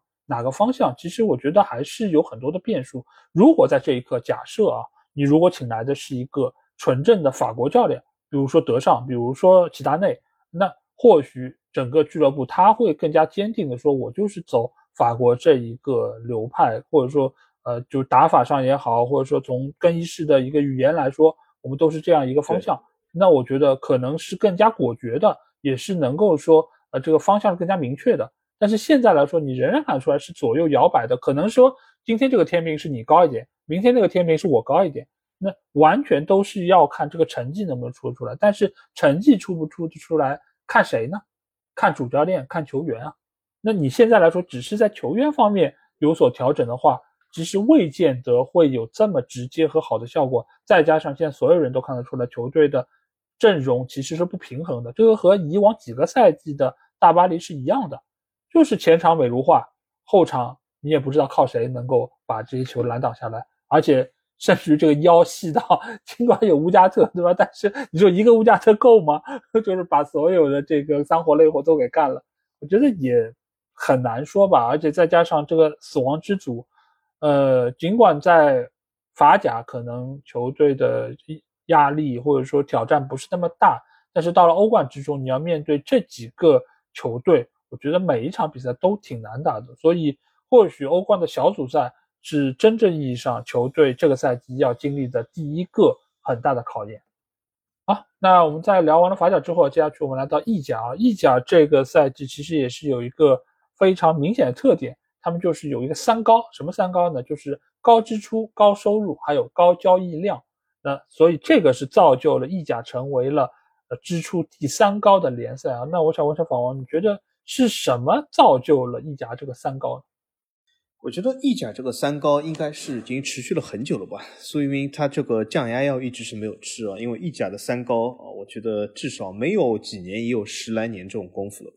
因为为什么意甲其实由于这个事，其实还经常被处罚过或者被调查过。意甲就是我们会记得每一次转会节目都会发现，意甲是球员流量最大的，因为意甲经常性的会啊。多名球员或者是十几人这样球员共同转会什么什么，那为什么就是无外乎就是一家啊？其实从八十年代一直到现在都有的这种所谓的靠转会、靠这种球员这种转会之间的交易来拉这个财政上的数字，来做到这种财政不至于破产或者这种东西。其实，所以这也是意甲的顽疾。其实直到二零二三年，它都仍然是陷在这个困境当中，就他要通过一些球员的这种所谓的转会。来暂时性的把这个财政上的账面上的数据做好啊，能够度过一些难关啊，所以很多很多球员的这个交易，我会发现意甲这次球员交易啊，我我们如果看其他这种球员的呃买入或者买出，对吗？其他联赛都是两三百人，意甲买入八百多个球员啊，卖出六百多个球员，这我觉得就是这种是非常巨大的这种数字，对吧？这种数字是不正常的。因为很多这种意甲这种球员，他甚至是呃这种在什么二三线这种队伍，其实都从来没有崭露过头角，就是这种纯未来交易的这种球员啊，也不是真的说在青训联赛会怎么怎么样，就是纯把这些球员引入了，然后再卖出，为了这种所谓的这个差价，也不是甚至差价，也就是这个卖出价能够在这个赛季财政过得过去，然后这个所谓的买入价能够记到下一个赛季去，所以说。意甲一直在玩这个游戏，很多这个球队因为玩这个游戏都已经破产了，很多这个球队像尤文玩这种游戏已经被呃处罚了，但是意甲还在玩，所以我觉得意甲的三高已经有点病入膏肓了啊！我觉得意甲，我觉得从这个角度来说，他仍然这么干的话，我很难看好意甲这个未来。对，因为从整个的。总的交易上来看，可能意价是比较高，但是如果是结合到他们的这个交易人数来说，你要平均到人均的交易数额，那其实是五大联赛里面都是偏低的。那意甲其实很大程度上是源于它的很多交易，其实交易的数额是很低，甚至有很多都是免费的交易，所以造成了它现在的这个数字看上去是比较的好，但其实整体质量是不行的，因为我们这里。其实打开意甲的这个交易的这个列表来看啊，今年交易最高的一个人物，其实是从呃拜仁引进的帕瓦尔，是到国米是花了三千万，这个是整个意甲引入最高的一个数额。但是你看他卖出的这些，比如霍伊伦或者托纳利，这个都是六七千万的这么一个水准。所以整个的意甲你看得出来，它还是这种以卖出为主，然后自己的就是引入的交易是占非常少的一个比重，而且中间还有很大一部分是意甲内部的交易。那这个转会的资金相对来说就是更加的微乎其微。所以意甲现在这个数值，我觉得是体现了一个虚假的繁荣，就是整个联赛它的交易量、它的活跃程度可能还很高，但是呢，整体的质量不行。这也从另外一个方面凸显出了。就是这个联赛，它现在的竞争力是比较糟糕的，就是它只能依靠不断的交易、不断的人数的堆砌，来使得这个联赛还保有一丝丝的活力。现在来说，意甲它的整个的竞争力确实是要比以前我们认知中的小世界杯这种要差的非常多。但是上个赛季，那意甲在欧战中的表现又相当不错啊，包括他们进入了三个呃欧战的决赛。而且也有多支球队是进入到了四强，是有不错发挥的。那法王，你觉得就是去年欧战的这个高光的表现，对于今年来说，会不会造成一定的积极正面影响？我觉得丝毫没有。呃，举个例子来说，呃，几个欧战上赛季表现还可以球队，比如说我们讲这个国米来说。嗯，呃，欧战的高光表现对于国米的转会有帮助吗？没有啊，因为为什么？因为国米本身这个财政就够糟糕，欧冠这点钱其实根本是不够救国米，因此国米其实啊搞了半天就是引进了这个帕瓦，也是创造这个意甲季度顺便，其实也并不是很多金额，三千万，三千万是个什么概念？我给大家举一下，呃，法甲的朗斯，朗斯对吗？一直是意甲球迷根本看不起的这种什么鼻屎大的地方，这种球队对吗？很多这种意甲的。老干部球迷对吧？根本不会看得起朗斯这样球队。哎，可是朗斯买入这个瓦西也是用了三千万，对吧？和和这个意甲的标王是一样的啊。所以意甲其实现在说句难听的，就是朗斯的当年，或者还不如朗斯。呃，他真的这个就是上赛季的欧战的表现帮助了意甲吗？没有。为什么？他这个坑实在太深了。就比如说意甲是个深坑。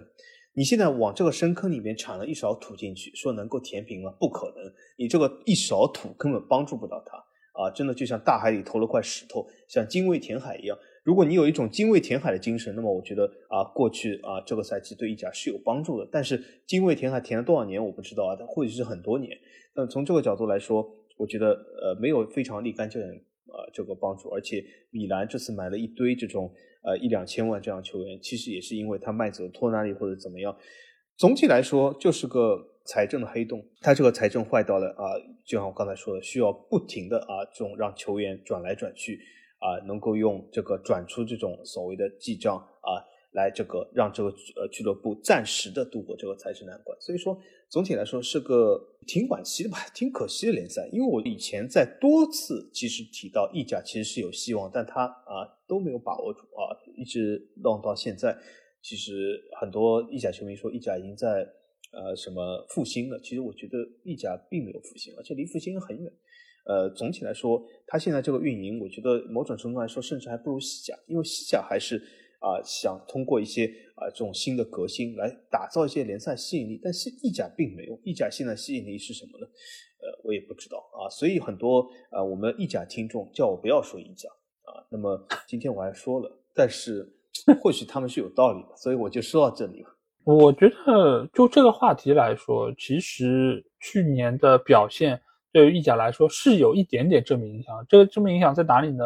就是让奥纳纳、让金明哉，或者说是让托纳利他们的卖出的价格更高一点，这样的话能够给他们买人有更多充裕的一些资金，这个我觉得是有积极正面影响的。但是你说对于球队的未来来说有什么提升吗？我觉得仍然是罗斯克利做套场，你就是一个小打小闹，你可能中间会有偶尔的几个球员打出来，而且会有非常不错的发挥，但是这个成才的概率。仍然是比较低，而且你要保持整个联赛一个强劲的竞争力，我觉得是比较难的。因为真正有竞争力的就那么几个球队，那你如果今年发挥不够好，那意甲就缺了一块，而不会像英超，你说今年可能啊，切尔西和热刺没法打欧战了，那我们有纽卡，我们还有其他的球队能够进入到不同级别的欧战，他们都有很好发挥，这个就是一个有实力的联赛该有的样子，而且每一个球队都有相当。雄厚的财力来进行买人，因为我刚才就是看了一下，就是英超的转会记录，包括买入和卖出，三千万在英超是一个什么样的级别？大概就是诺丁汉森林买桑加雷的那个价格，就是三千万。那这个其实，在英超来说，大概只能排到大概三四十位这么样的一个级别。那所以这个是在意甲能够成为标王，也可以看得出来，现在意甲整体的这个经济的一个情况确实不是特别理想。而且我觉得法王刚才说的是有道理的，就是西甲尽管待会我们会说到他们的支出也很低，他们整个的活力也不足，但是最起码整个西甲联盟他们是在想办法。能够在找一点复兴的一个可能性。那在现在的意甲来说呢，他们没有任何这方面的动作，最起码就是在各个球队也没有这样一个意愿，好像大家能够合起来做一件事儿，然后把整个的市场能带动起来，让整个球队在未来看到一个可能性，没有任何。而西甲最起码，我觉得他们是在做些事儿，尽管这些事儿呢，很大程度上是受到一些老干部球队的反对。或者说是阻挠，但是这个事儿你如果长期来看，如果是二十个球队都能够参与进来，甚至于再加上呃西乙等等这些球队一起都参与进来，我觉得长期是一个有利的，是一个会迎来自己爆发的一个事儿。但是意甲，我觉得现在还是在吃老本，还是在吃某一些俱乐部的一些红利。那这些红利终有吃完的一天。你现在像尤文这种球队，他已经。没有像以往那种统治级的表现了。那在未来呢？像米兰、像国米、像那不勒斯，他们能保持多久？其实我觉得都是在比谁的表现更差，然后靠同行衬托，然后拿到一个意甲的冠军。所以我觉得，就意甲现在的整个情况确实是不容乐观。那意甲之后啊，我们看到了一个新的名字啊，那这个名字在过往的。半年一年里面，其实已经是受到了大家非常大的关注，那就是沙特联赛。那沙特联赛这次厉害了啊，就是它的整个的支出其实和我们刚才说到的法甲、意甲其实没有太大区别，甚至于它和意甲之间只差了两百万左右。但是呢，你可以看得出来，它整个的一个就是净投入是非常大的，它净投入是达到了八亿多哦，这是一个非常惊人的一个。举动，这个也是除英超之外，整个世界投入第二多的一个联赛啊，那就是来到沙特。那说到沙特联赛，我觉得不可避免的，肯定要来聊一聊它现在在世界足坛所起的作用。那我想问一下法王，你觉得它现在到底起的是一个什么样的作用？是正面的还是负面的？嗯，首先我觉得它起了一个什么作用？就是在很多 A P P 上，很多人对于这个五大联赛的争论非常多，就是到底谁是五大联赛？一般得出结论是法甲不配是五大联赛啊。但是从这次转会上面，我觉得谁是五大联赛非常清晰，对吧？沙特肯定是五大联赛之一，法甲也是，而另外一些老干部联赛，我看到未必是五大联赛啊。那么从这个角度来说，我觉得他首先第一个功绩就是证明了谁是五大联赛啊。那么沙特，我觉得。呃，能够作为其一也是可以啊。从这个支出角度来说，绝对是。那么还扮演了个什么作用呢？我觉得沙特联赛拯救了欧洲足坛。那为什么叫拯救欧洲足坛？因为欧洲足坛现在除了英超以外，我一直说几个欧洲联赛啊，真的是差不多已经玩到了难以为继的状态了。就是这个状态，如果没有沙特、卡塔尔的话，这几个欧陆联赛，我可以说基本已经和歇业差不了多少了啊。基本就是，如果没有沙特和卡塔尔介入，真的，二零二三年足球已经和篮球差不多了。就英超是 NBA，其他都是其他。但是由于沙特和卡塔尔介入，现在真的是有一点把这个新鲜的资金注入到了这整个欧洲足球里面，那么难免的就是有一些流入了欧陆联赛啊。那么从这个角度来说，是挽救了欧陆联赛，并且让一些欧陆联赛的。烂尾的大合同啊，得到一些解决，包括巴黎自己的，包括一些呃这种其他欧陆联赛球队的，他们卖给了沙特或怎么怎样，或者是一些英超球队，他们卖给了沙特，然后用这个钱更多的投入到买欧陆联赛球员。所以沙特其实我觉得有一个啊，应该说是一个非常重要的功绩，就是他其实挽救了欧洲足球现在非常困难的财政状况。从这个角度来说，对这欧洲足球肯定是有正面意义的。但是如果我们再拔高一点，沙特这个联赛对于整个足球世界或者对于足球这项运动有任何的帮助或者怎么样吗？我感觉基本没有。那为什么呢？因为沙特买这些球员，我们来讲一下。由于沙特买这些球员，世界上有哪个联赛的水平或者是观赏度大幅度提高了？并没有，每个联赛都是差不多。呃，有一些球员的这种买卖流通，但是沙特联赛自己的这种观赏性提高了吗？也没有，因为它颠来倒去，其实就四个球队啊，他四个球队总共我算他二十二个球员，每个球队总共就八十八个人。他就算把这个八十八个人都买成啊退休的球员，或者是买成这种二二三线明星，那又怎么样？他能够提高多少这样观赏程度？真的能够挽救足球，或者是怎么样？我觉得不可能。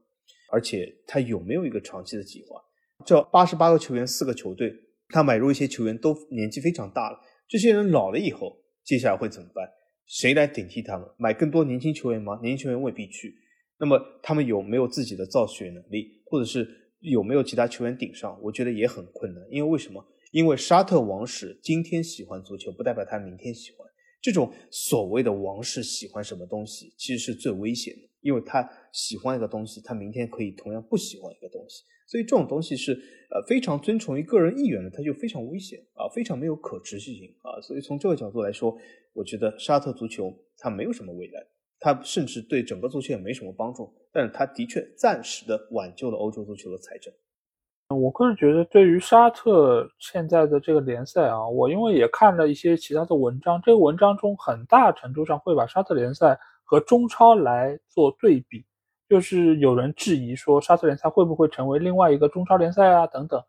这个担忧我其实觉得是不无道理啊，因为这两个联赛其实有非常多类似的地方，也是在。就是某些人想要大力发展足球的时候，投入了大笔的资金，而且这个投入是非理性的，因为所有人都都看出来，这个投入你是没有办法能够收回来的。那你在没有办法收回来的情况下，他图什么？那这个目的又能不能够持续的做下去？因为你要做一件事儿，你背后是有一整套的逻辑来支撑的，你需要有市场，你需要能够说我投入之后有一定的收入的。一个返还，那我做这个事儿，我能够长期看到一个回报，那这个是对的。但是沙特，你这个图什么？你如果是图自己的国际形象，那你国际形象，你到哪一年你是个头呢？你如果一年两年收不到效果，你还会这么做下去吗？那这个对于足球这个运动到底是坏还是好，其实我真的很难下定论。这个有点像什么？就是你现在你投入这么多钱，但是这些球员他真的值这些钱吗？你这个市场规模真的值得这么多的资金投入吗？那如果这个都是不匹配的，你未来一定会受到相应的影响，也会有反噬的作用。就比如说哪一天你可能不投了，或者哪一天你觉得这个不对等啊，那我要让它慢慢把这个泡沫给挤干，让它回归到理性。那这个时候可能就会有更多的联赛受到冲击。这个首当其冲的肯定是那些发展不够好的。或者说球员卖不出身价的，或者说发展水平、市场规模不够出色的联赛，那他们可能会比现在死的还快。因为现在你再怎么说，你还是一个相对趋于理性的价格，那他们还能够有一些自我造血的功能。但是你现在一下子把这个标准拔高了，你说萨拉赫动不动两亿了，然后动不动有一个球员的年薪要两亿了，那这个是什么样的水准？你这样的一个标准放在这儿，就使得现在你可能。以后英超再转会，可能一亿都是一个一个很普通的价格，而不像以前来说，一亿是一个分水岭，就是你能够判别这是一个球星，还是说我是一个好球员。但是现在来说，他把这个标准人为的提高了，那造成了在以后可能局面就难以收拾。所以我觉得沙特现在这股热钱，你可能短期之内是产生了很好的效果，对于他们个人联赛的就是宣传力，包括就是。解了很多英超球队的一些围，包括一些烂合同，它都能够解决。但是就长远的角度来看，我觉得这个结果未见得是那么正面。而且还有一点就是，这个钱能持续投入吗？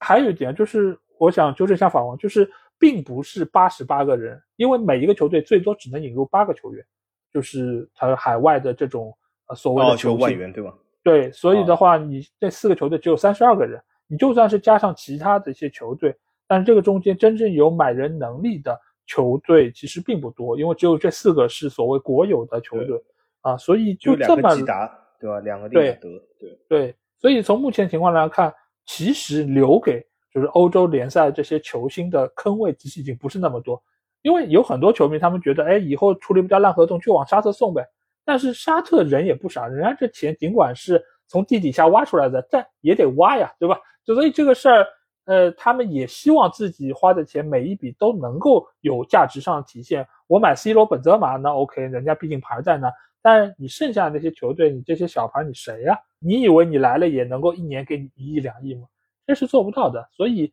现在来看，就是沙特，呃，有好几个球队，其实他们八个球员的名额已经满了。在未来，你还指望能够让自己的球员能够去到那边来替自己解围，这个其实也已经是很难实现的一个事儿了啊！所以就是沙特联赛，我觉得在这个窗口可以说是他们最活跃的一个阶段，他们也买了很多人，但是在未来他们会扮演什么样的角色，其实还真的挺难说的。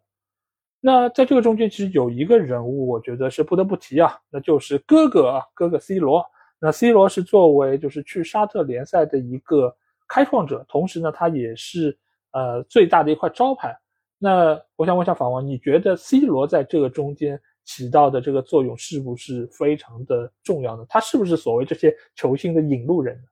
呃，我觉得他的确是第一个吃螃蟹人，所以从这个角度来说，对于后来跟随他去沙特的呃这些球员来说，的确有个开创意义，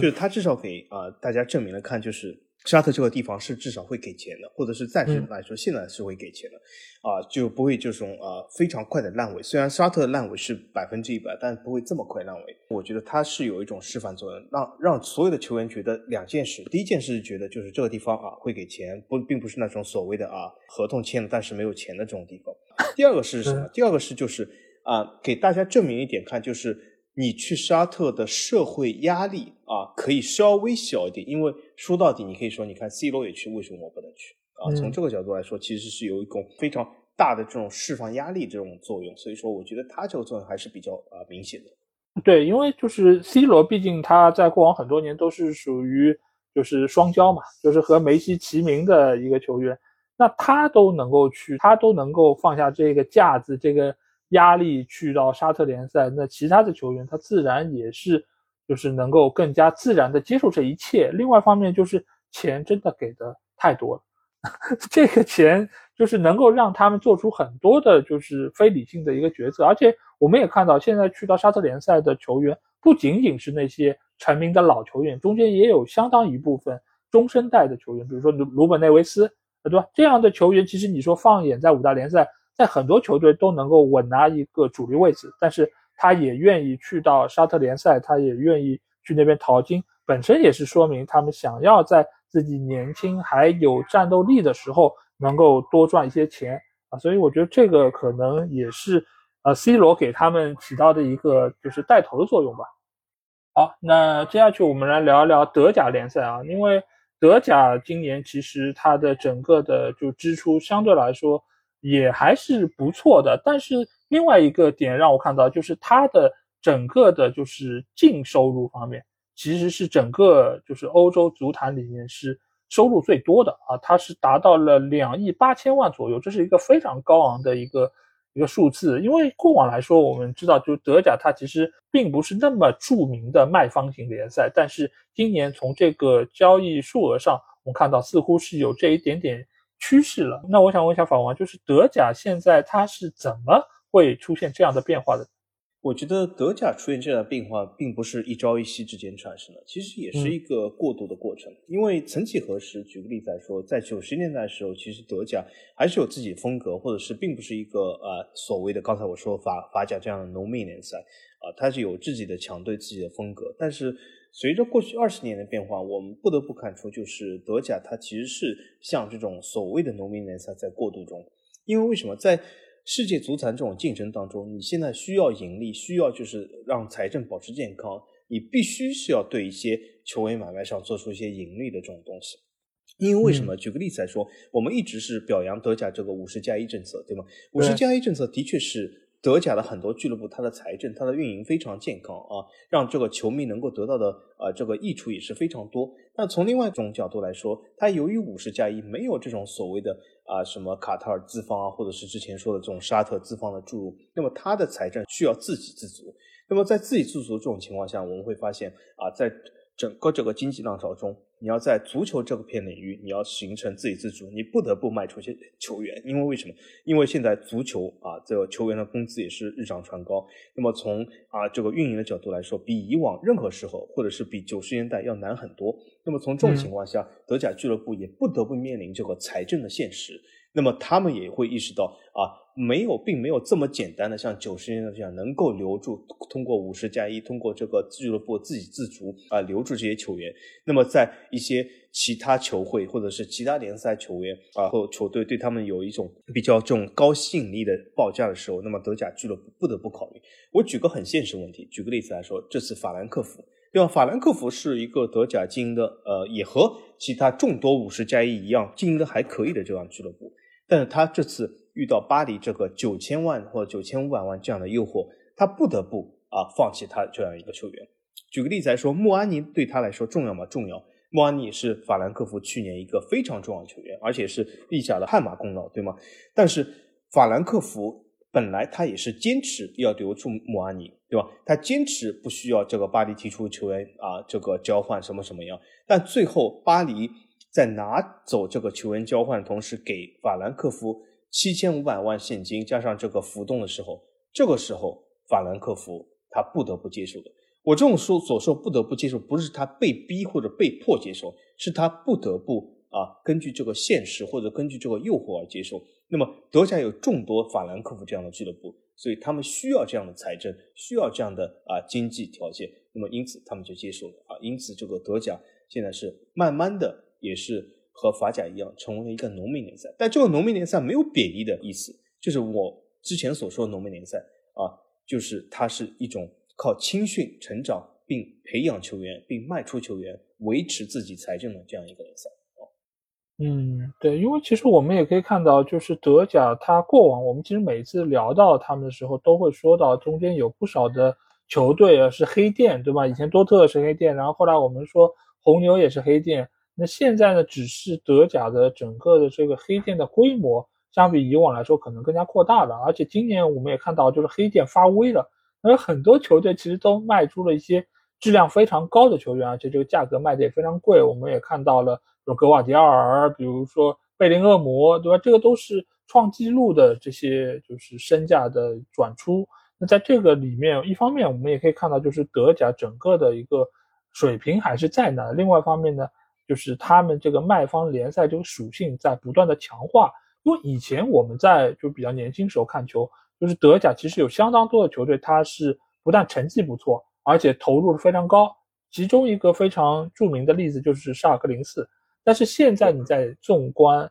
整个德甲联赛，真的也只有拜仁是能够称得上是又有成绩又愿意花钱，因为我们看到就是德甲的这个转会的榜单里面。排名前十只有，呃，哈里凯恩还有就是金明哉的这两笔，就是一个一亿，一个五千万，这是来自于德甲的。另外的全部都是转出，对吧？除了贝林厄姆、穆阿尼、格瓦迪尔，还有索博斯洛伊、恩昆库这样的，都是六千万以上的这样的转出。所以使得整个德甲其实就是靠每年他们比较好的一个发挥，然后在来年赚取一些收入。就像刚才访问说到的，五十加一是一个相当。好的政策，但是它在资金方面也存在它明显的一个短板，所以使得俱乐部必须要挖空心思，能够就是找到一些盈利的方式，最终让球队能够更好的运作下去。所以就是现在的德甲就慢慢的就是成为了一个卖方的市场，这个市场不断是供给海外，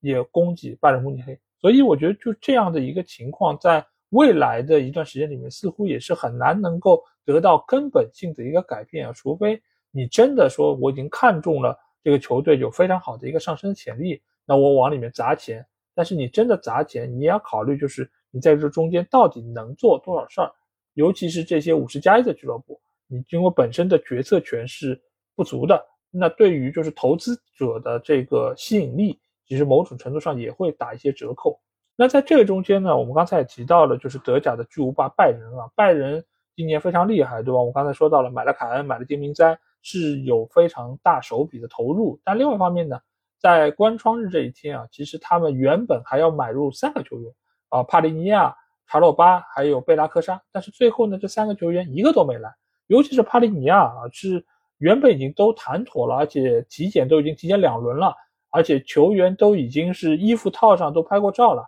就眼看就要官宣了。但这个时候呢，由于富勒姆队没有找到帕利尼亚的替代者，所以这笔交易最终黄了。但是拜仁呢，原本是想要引入帕利尼亚之后呢，放走格拉芬贝赫，但是帕利尼亚没来，格拉芬贝赫呢却走了。那我想问一下法王，你对于这个下床拜仁的引援怎么看？我觉得刚才其实我已经说了，这个关于凯恩这个事啊，拜仁这里已经是输了一局，所以我总体来说，我觉得拜仁这次和下川引援应该说是不合格的。那那其实我觉得这个不合格的原因主要是在于拜仁在不多久前，对吧？他解雇了这个卡恩和萨利这两个人，这两个人当然他们功过啊，自有很多这个球迷风说啊，也有人说他们啊，这两个人实在不行，做了什么非常坏的决定，怎么怎么样，开除了什么纳格尔斯曼引入图赫，怎么怎么样。反正很多这样的操作，但是从另外一种角度来说，这两个人其实在这个转会的操作或者在球队管理上的确有他自己的经验，至少这两个人在过去几个赛季里没有出现过现在这样的问题。我觉得现在拜仁匆匆的把他们这个解雇，其实拜仁本身也没有做好这两个人本身的替代方案，导致整个转会窗在这个赛季是混乱的。这个赛季转会窗混乱，我觉得体现在几个方面啊。一个就是这个关窗日，对吗？这几个球员的啊操作啊非常的稀有，而且是在没有这个啊自己引入球员情情况下，已经把自己球员放走了，这本身就是一种不太职业的这种操作。但是我觉得有个更深层的问题是，为什么啊会把这么多交易留到关窗这一天？之前在干什么？或者呃很多这个呃球迷其实也发现到，拜仁这次转会窗在之前浪费了非常多的时间，呃为什么呢？就是在凯恩身上。其实我们都会发现，凯恩这个交易，其实从当初刚开始谈到后来好像能成，后来又说不能成，后来利维改变主意，后来什么凯恩去机场，反正这整个大戏非常的足。但从另外一个角度来说，拜仁完全在等凯恩这笔交易，没有再让其他交易同时进行，这本身就是一种浪费时间的操作，这导致了拜仁整个下窗在其他操作球员空间上就显得时间不足。其实整个管理层或者是这个操作转会这个团队没有做好很好的这个计划，所以总体来说我觉得是不合格的。那虽然后来成功的引入了凯恩或者是金明哉，但是其他方面都做的不好啊。所以说总体来说给我一种混乱感啊。所以我觉得拜仁本身解雇这个教练或者是应聘这个啊图赫尔就有一种混乱感。我觉得凯恩在这种情况下还加入拜仁，让我再次想到了之前的五叔这件事。真的，我就不知道凯恩心里真的是怎么想的啊。我觉得拜仁今年的这个引人操作，确实是让我觉得和他们以往的这个状态不太像。因为以前拜仁无论是他们在德甲的地位，还是他们的整个的操作，其实都给人一种干净利索的感觉。就是我想要这个人，没有多少天他就成型了，然后就官宣了。呃，就到队了，然后就合练了，就一切都很干脆。但是这次从买凯恩开始，就是不断的在这边扯皮。今天报价了，先报了一个很侮辱人的价格，然后被列为拒了，然后二次报价、三次报价。其实你说像拜仁这样的豪门，其实买人的话应该是很干脆的，就是说我出一个价，然后这个价格呢也不是特别的夸张，很低，对吧？就是一个就是面子上过得去的。然后我先来试一下水。第二个报价基本上就成型了，这个事儿就结束了，可能也就一周多。但是今年在凯恩这件事上是花了很多时间，而且球队也确实清了很多队内的一些打不上球的球员，包括阿尔南德斯，包括帕瓦尔，包括马内也走了。那其实球队是需要引援的，但是在这个情况下，你会发现很多的球员他们都在犹豫，就是他们不知道这个球员我们应该投入多大的金额啊，还有就是我们到底该选谁。他们一直在犹豫来犹豫去，包括帕利尼亚这样一个球员，他是富勒姆队的大腿，是核心成员。你在关窗日去引入他，其实就意味着对方能够找到替代者的可能性也非常低。你如果还有一周时间，你就去和富勒姆谈，那富勒姆也有一周时间，可以根据你最后这个报价，我来去寻找一些替代者。那这个替代者，你且不说这个价格贵还是便宜，最起码。我能有人来，那我就允许你走，那这个交易也就更可能完成。但是这件事情最终没有成型，我觉得就是拜仁整个的操作，你可以说它就是单线程，就是我同时只能进行一笔交易，我可能其他就没有精力、没有时间再来顾及了。另外一方面呢，也是整个操作在这个里面显得就业余。我不知道负责拜仁转是不是一个新人，但是如果就是一个有经验的引援总监的话，我觉得是做不出这样一个事儿来的。而且你看其他的几个引援的对象，贝拉科沙也是德国国脚，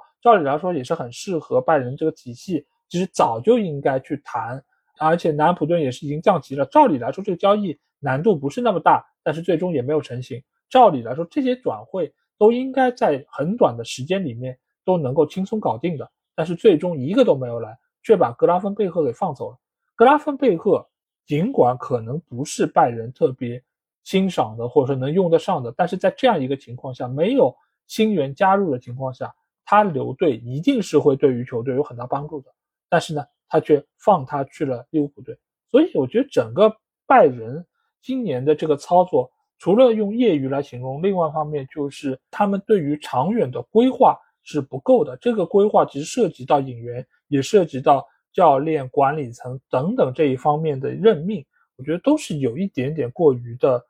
儿戏吧。而且你现在也可以看出来，他是给予了图赫尔非常大的信任。这个信任如果今年打不出成绩，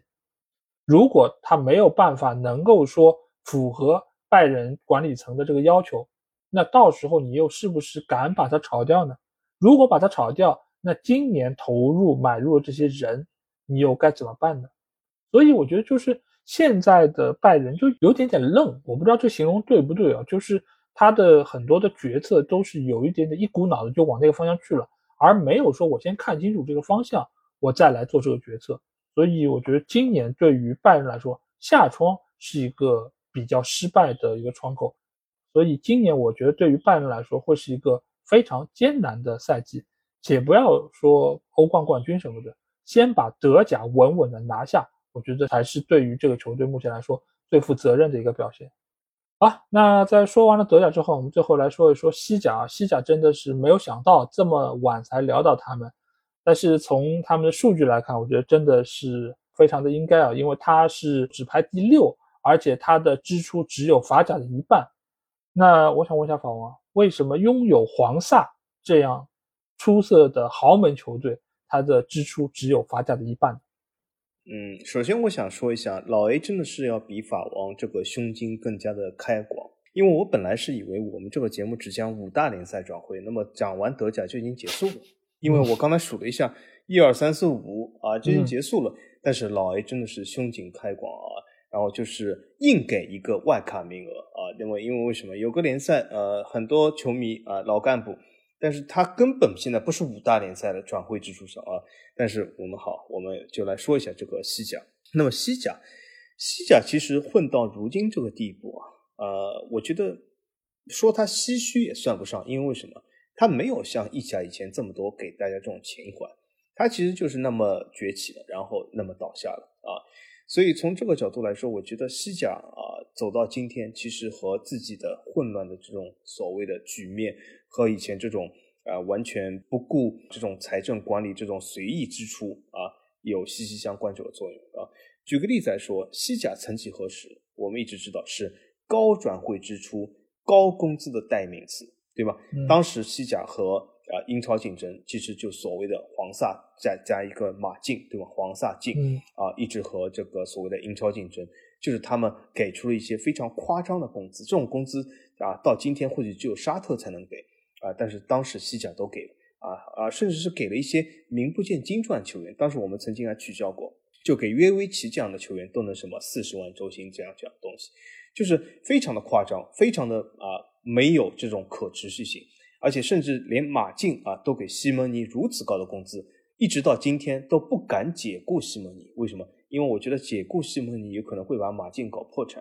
啊，所以说没人敢解雇他，没人愿意解雇他啊。从这个角度来说，其实西甲真的是自己作到今天，而且做到今天还有一件非常有意思的事啊，就是他有一些球员，他过去的这种胡乱的买卖，直到今天都还在买单之中。举个例子来说。这个赛季，巴萨引入了一个重要球员啊，也不是巴萨，你看我这里又搞错了，是马竞 引入了一个重要球员，嗯，他叫格里兹曼，呃，号称什么两千万，其实这个两千万只是过去早就约定好的，只是现在要付款的。其实马竞总共只引进了啊几个这种五六百万球员。那么从这个角度来说，为什么我前面都说错了？因为我觉得，如果你但凡不是每一天盯着西甲看，格里兹曼这个球员是什么队的，我觉得就是个谜啊。他到底是马竞来巴萨的，一下马竞，一下巴萨，一下马竞，一下巴萨，转来转去都没人搞得清楚了，对吧？一下。啊，什么一亿两千万卖给什么巴萨，一下又什么回到马竞去了，一下又要回巴萨了，一下又要回马竞，又要付两千万，所以谁搞清楚他到底是什么队的啊？这种混乱的这种操作啊，那么现在有个格里兹曼二号人物，他也十分的混乱，根本搞不清他什么队，就是什么乔菲利啊，所以很多人讲，呃，法王，你看我们就要打你脸，我可以告诉大家，众多法黑啊，我告诉大家，法王真的有件事可以给你们打脸。啊，这件事你们打脸是啪啪的响，我是完全没有啊这个任何的回复余地。就什么，我们在过往有一期节目，在我们早期就足球无双早年做过一期呃梅罗接班人的节目，我竟然说乔菲利是梅罗接班人，哎呦这个打脸厉害了！我觉得乔菲利这球员真的是有够烂了，真的是。所以直到今天，乔菲利这个人他究竟是什么队的，也成了一个谜，也是天天马呃马竞巴萨转来转去，对吧？所以说。西甲真的是，他直到如今钱都没有的时候，他还在混乱。所以我就不知道他混乱真的是刻入了基因，刻入了骨髓啊。所以说从这个角度来说，我感觉西甲现在整个联赛状态啊，在这个转会上，在这个财政管理上是非常糟糕的啊。而且我都没有说那些其他球队，其他球队其实他们财政一点都不比啊意甲俱乐部好啊。财政也是非常的捉襟见肘，黄萨进已经是相对来说比较好的了，所以说整个西甲我觉得处于一个非常大的这个财政危机之中，而且现在随着这个整个欧洲足球经济环境的这个遇到这个问题啊，我觉得就像刚才我还有点乐观说沙特能救啊欧洲，没想到老 A 告诉我总共只有三十二个人，三十二个坑已经基本都占了啊，而且很多球员他占的茅坑也未必拉屎。但是从这个角度来说，留给西甲的坑或许真的没有了。所以说，西甲有今天排到第六，甚至只有法甲的一半，呃，我觉得也是过去十年以来他胡乱花费的一个总的体现。对啊，我在看这个就是西甲今年的转入转出的这个列表，这个里面有三个球员是去了沙特，但是这三个球员你看得出来和就是我们印象中的就是去沙特球员其实有比较大的一个区别。因为我们印象中都是本泽马这样的，但是呢，他就是去到沙特都是一些年轻球员，比如说维加，就相对来说都不是那么知名，包括凯西。那这些球员他们去到沙特，其实真的就是想要趁自己年轻来赚一票。那他们去到了就是沙特联赛，但是你说像英超他们去的很多都是成名球员，那他们能够拿到更多的高工资，也能够拿到更多的高转会费。这个其实可能也是现在西甲和英超。比较大的一个区别。那我们再来看一下其他方面的这些交易啊，除了贝林厄姆，这个当然是今年皇马最大的一个花费，一亿多，呃，也是今年就是在转会榜单上呃进入前三的。我们刚才也说到，但是其他的转会呢，除了皇马的这个贝林厄姆，其他的身价最高的就是刚才法王说到的，搞不清楚去哪里的格里兹曼，两千万，一下子就从一亿到两千万了。这个是他们第二高的一个转会，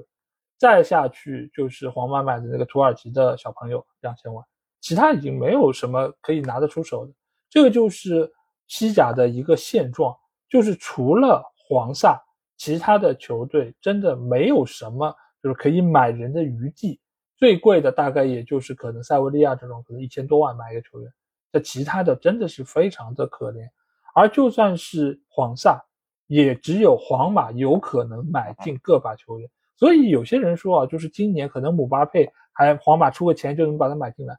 完全不可能。皇马今年所有的钱已经花完了，就是在贝林厄姆身上，所以今年姆巴佩来是绝对不可能的，而且明年来也一定是免签到这边，然后还要跟他扯一扯工资的事儿。所以现在的西甲两个球队现在境况其实谁也不比谁好到哪去。当然，巴萨困境更大一点，因为他们去年就翘了几根杠杆，今年还在为球员注册的问题在担忧。这个其实也并不是今年才有的问题，而是他们过往很多年给自己挖的坑，包括这些球员的高工资，包括这些球员他们当年的一些转会费等等，使得他们的一个薪资的空间被严重的挤压，造成了他们没有办法给球员注册。所以这几年他们是免签了一些球员，在转会费方面他们没有支出很多，但是在工资方面他们必须要给予球员很大程度的一个保证。所以他们其实每一年的成本也并不低，这个就是这些老干部、这些所谓的豪门，他们这么多年来这些底蕴留给他们这些压力，就是你作为豪门，你必须要匹配你的这个豪门的身份啊，否则的话，这些球员他们怎么愿意来呢？你还是得需要在工资方面有所保证。所以这个也是整个西甲所遇到的一些问题，就是你的支出可能还挺多，但是你的收入已经完全没有办法匹配你该要的这个水准了。再加上绝大多数的球队，那除了黄萨进剩下的那十七支队伍，他们的盈利能力是非常非常可怜的。因为本身我们知道西甲的这个就是转播费的分配就不是像英超那么的平均那么的合理，所以黄萨进一定会是拿掉这个大头，剩下的这些钱再给这些中小球队分，那他们能分到的又有多少呢？所以这个就是现在西甲所遇到困境，就是本整个盘子本身就不大。再加上不合理的分配方式，所以造成了很多的西甲球队只能说是被其他欧洲球队予取予求，尤其是英超球队去西甲买人，简直就是跟去了折扣市场一样，就随便买，太便宜了。就这种球员都是这个价格，哎，所以西甲你说能搞得好才怪。那现在他的支出只排第六，我觉得一点也不奇怪。如果这个现状不得到改变，可能未来的名次。只会更加往下滑。那法文，我想问一下，就是你觉得就现在整体就西甲这个交易量啊，包括它的交易的这个数字的下降，会多大程度上影响到它联赛的质量呢？未来西甲还能够在所谓呃欧洲第二联赛这个位置上待多久？嗯，我是这么看的。从西甲从联盟角度来说，我觉得我看到他是想挽救，或者是想整个就是推广这个联赛，或者是让整个联赛能够有更多的创收。因为他也的确有很多这种各种各样的市场营销的这种概念啊，比如说现在这个西甲这个转播的确是比以前提高了很多。啊，我也是最近看了一些西甲球队做的集锦，这是啊。有一说一，就是他的确是可以的，而且和我们之前说的意甲相比，我觉得他在这个整个联赛的包装上下的功夫是非常足的。啊，这其实啊再次映衬了意甲真的是有点不知所云，就是真的是没有啊做出一些该有的努力。举个例子来说，西甲也是一直想打入这个美国市场啊，想在美国市场分一小杯羹啊，就觉得啊就可以整个挽救整个西甲市场，而意甲根本没有这么去想或者这么去做。西甲他有他想就是活得更好这种啊所谓的努力。但是从另外一个角度来说，他整个啊球队或者是整个这个足球环境或者运营环境来说，他的确遇到了非常大的危机啊。他过去没有把这些他当时井喷时的钱用得很好，因为为什么？当时如果西甲有一个像英超这样的制度，或者是有像英超这样的管理模式，当时在黄萨进巅峰的时候，他其实可以通过欧战赚了很多利润，或者当时的一些足球井喷的时候。更好的去反哺这个联赛，反哺这个联赛中的其他球队。可是黄萨进三个球队没有一个愿意这么做，他们都非常的把这个钱随意的乱花，而不是反哺这个联赛或者反哺其他这些小球队啊，所以导致的西甲走到今天啊，大球队啊衰落了，小球队活得更惨啊。所以从这个角度来说，我觉得他这个整个联赛的质量肯定是有下下降。那为什么我给一个呃非常明确的例子给大家，就是我们最近其实死敌系列正好是做了西甲球队，对吗？当时就是我们还讲到了一个我挺喜欢球队皇家贝蒂斯，因为他这个这抹绿，我就觉得我非常的喜欢，我就喜欢啊绿色的衣服、绿色的帽子啊。但是 问题是，嗯，这个绿我就是喜欢啊，就是脱胎不了啊。那么，所以我后来事后我也告诉老 A，我本来说我都不太看这个西甲。我事后竟然去偷偷的看了皇家贝蒂斯的集锦，啊，皇家贝蒂斯集锦，因为我实在脱不开这抹绿。但是看完以后，我关掉以后，我坚定了我再也不看西甲决心。真的，因为那天我是晚上看的，就是我晚上啊坐在这种比较躺的这种沙发上，就比较深的躺的这种沙发上看。我看皇家贝蒂斯这个比赛集锦啊，总共才十分钟啊，我看了这个。呃派都砸到我脸上去了，因为什么？看睡着了，真的，一个集锦能够把我看睡着，这真的是也是一种境界。这就是西甲现在治疗啊，呃，很多西甲球迷说，哎，西甲不是很好看？你看就这技术啊，如如入画境，或许真的入画境了，画到我就是看集锦都能睡着啊，也是一种境界，也是一种境界。所以说西甲，我觉得这个质量是有下降，而且皇家贝蒂斯这个赛季引援，你说他有什么吗？也没有什么，所以说基本就这样，就是处于一种危机之中啊，看能不能走出来。对，因为我觉得西甲现在整体的问题其实还是在于就是收入分配的问题，因为那几个豪门球队他们有过多的话语权，造成了就是他们捏住了绝大多数的收入的一个口子。那这个情况之下，使得很多中小球队他们的生存就举步维艰，而整个联赛你是靠二十个球队来打的，而不是只靠那两个球队。所以在这样的情况下，你如果还是要一味的照顾黄萨的这个情况，他们的门面。那对于西甲来说，它整个的长期的发展是绝对不利的。那回到他们的成绩上来说，为什么会睡着？其实这个事儿我们在很多年前就已经说到过，就是整个西甲的打法，它是很注重战术，它是非常的具有技术含量，但是它说到底不够好看，它的速度不够快，它的冲击力不够大，它的攻防转换的效率不够好，那就造成了对于很多球迷来说，这个观感不是很理想。你当然可以说服自己有这样那样的问题，这个就有点像什么？就是小时候对孩子说：“哎，这个东西好吃了有营养，但是这个东西架不住难吃啊。”但是孩子还是喜欢吃垃圾食品，对吗？这个就是因为你就算再有营养，你可以从理智上说服自己，但是从感性上，你的身体不会骗你啊。你的身体还是知道你要吃那些热量高的、含糖分高的东西。所以看球也是一样。就是你当然可以告诉自己他们的历史底蕴，他们诞生过怎样的一些球星，以前拿到过多少个杯子都可以。但是比赛需要好看才能够吸引球迷继续看下去，而在这方面可能也是英超和西甲有差距比较大的一点。好，那在说完了六大联赛的一个情况之后啊，最后我们来说一说一个排名第十五的联赛，因为今年有一个。球员他去到这个联赛，似乎也是要拯救这个联赛，那就是梅西啊。那法王，我想问一下，你现在对于美国的职业体育其实已经是非常的了解，而且也很热衷。那你觉得梅西去了美职联之后，能不能够引发足球在当地的一个热潮呢？呃，这肯定不能啊。当然有可能，呃，有些节目认为它可以，但是呃。如果你去过美国或者在美国待过一阵时间，你就会发现美国这个地方它是一个体育大国，嗯，他对这个体育的热爱是难以附加这个程度，就是呃，你从街头就可以看出，就很多这个体育的参与度，很多人穿这种球服，很多就这个体育是一个非常重要的事在美国，但是很明显，他这个穿着球服里面是没有人穿足球球服的啊，这是个呃比较啊，应该说美国和其他地方不同的这个现象。那么我以前曾经也是在《高露无双》里面说过，就是美国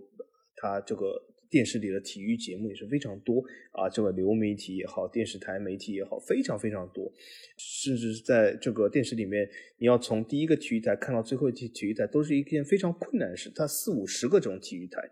是非常困难，但是我曾经就是做过一个不完全统计啊，当时我在看的时候，四五十个体育台里面，其中大概有四十来个是放。这个 NFL 或者是 College Football 就是这种校园橄榄球，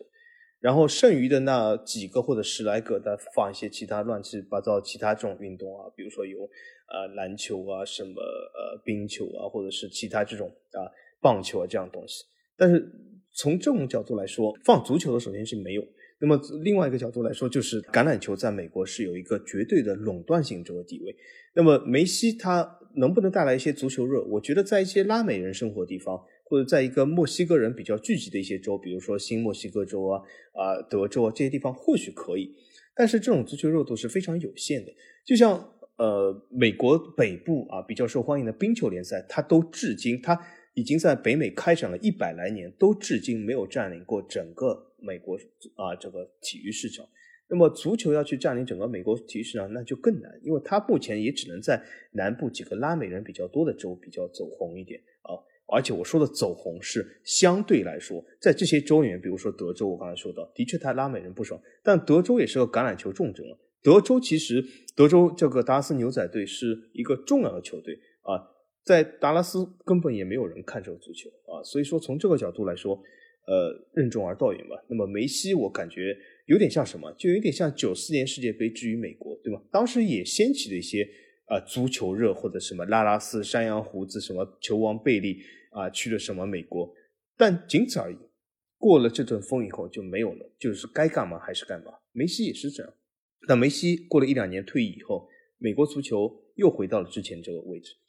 就贝利之前加盟什么纽约什么呃，也不知道什么宇宙队，反正这种名字我已经忘了，反正是千奇百怪名字。但是然后就没有然后了，对吧？贝利当年也是球王，然后就是拯救了美国足球吗？也没有啊，因为他要改变一个社会中所有人的这个喜好是非常困难的啊。就像你要在中国推行这个足球取代乒乓球也很困难。啊，对吗？所以说不是一个人、两个人可以改变的。因为其实你要知道，就是在一个社会中，你要改变这种固化的东西，其实非常难的。无论是阶级，还是你对于体育的一个占比，因为在现在的美国体育圈，其实橄榄球的就占有率是非常高的，而且这个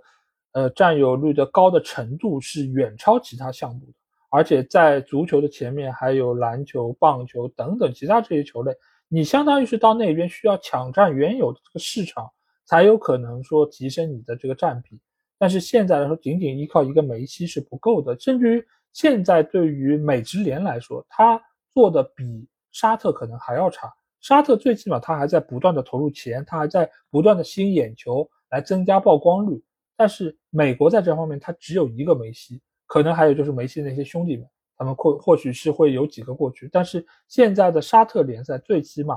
他现在已经聚集了十几、二十个、三十几个这种球星在那边。当然，未来我们不好说，因为美职联也不知道他会引入多少像梅西这样的球员。但是最起码从现状来看，美国足球其实还是任重而道远。当然，你可以说整个市场对于他的接纳程度，包括年轻球员的储备，包括其他的设施方面。美国肯定是要远远强于沙特的，但是从这方面来说，两个地区的足球的表现来说，其实是差不太多的。因为美国现在，你真的能够说通过梅西的到来改变多少社会现状吗？或者你能让多少孩子你说不打橄榄球我去踢足球吗？其实这个可以做到的点也很少。因为当初其实贝克汉姆在去到美国的时候，其实一度也是掀起了足球的热潮，但是最终改变了什么吗？其实没有改变什么，只是让贝克汉姆拥有了一个球队而已。但是现在梅西的到来能改变什么吗？其实我觉得也是很难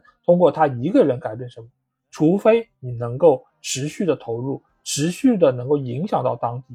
但是整个足球在美国这个地区的一个推广方式，其实我觉得也和很多其他的美式体育有本质区别。这个法王也多次在群里有说到过，就是。足球是在美国最不美式体育的一个运动，那这个也造成了很多的球迷，其实他们接纳这样一个运动就会比较难，这个成本也会比较高，所以在这方面，我觉得相比于你可能沙特从上到下整个国家其实都想要推行这个运动来说，美国其实并不是一个特别理想的土壤，所以在这方面我也不是特别看好。对。而且我给大家举个例子啊，甚至在迈阿密有个美国人问我一个问题啊，他说为什么迈阿密能够引进梅西？迈阿密并没有状元签，他为什么可以引入梅西？这其实，在美式体育里面是一个非常灵魂考验的问题，对吧？迈阿密根本没有状元签，他怎么可以引入梅西？梅西为什么不能去这个状元签球队？所以本身呃，这个美职联已经破坏了美式体育的一个本身的一个根本性、基础性的这个逻辑。所以让很多人其实也是不接受的，但是不管怎么说吧，就是梅西去了美职联，最起码也是能够看到美职联想要说我来发展一下自己这个联赛，毕竟也已经这么多年了，也没有搞出太大的声响。或许梅西的到来能够量变引起一个质变，也不一定。那今天这期节目啊，我们也是洋洋洒洒说了很多联赛在这个夏窗的一些改变，同时一些引援的操作，可以看得出来，今年。其实很多球队都希望借助这样一个窗口，能够对于球队做出实质性的提升，也能够在来年获得一个好成绩。那你们在听了这期节目之后，有什么话想对我们说？欢迎在我们的评论区留言。如果想要和我直接交流，也可以来加我们的群，只要在微信里面搜索“足球无双”就可以找到，期待您的关注和加入。那这期节目就到这儿，我们下期的足球无双节目再见吧，大家拜拜。好，大家再见。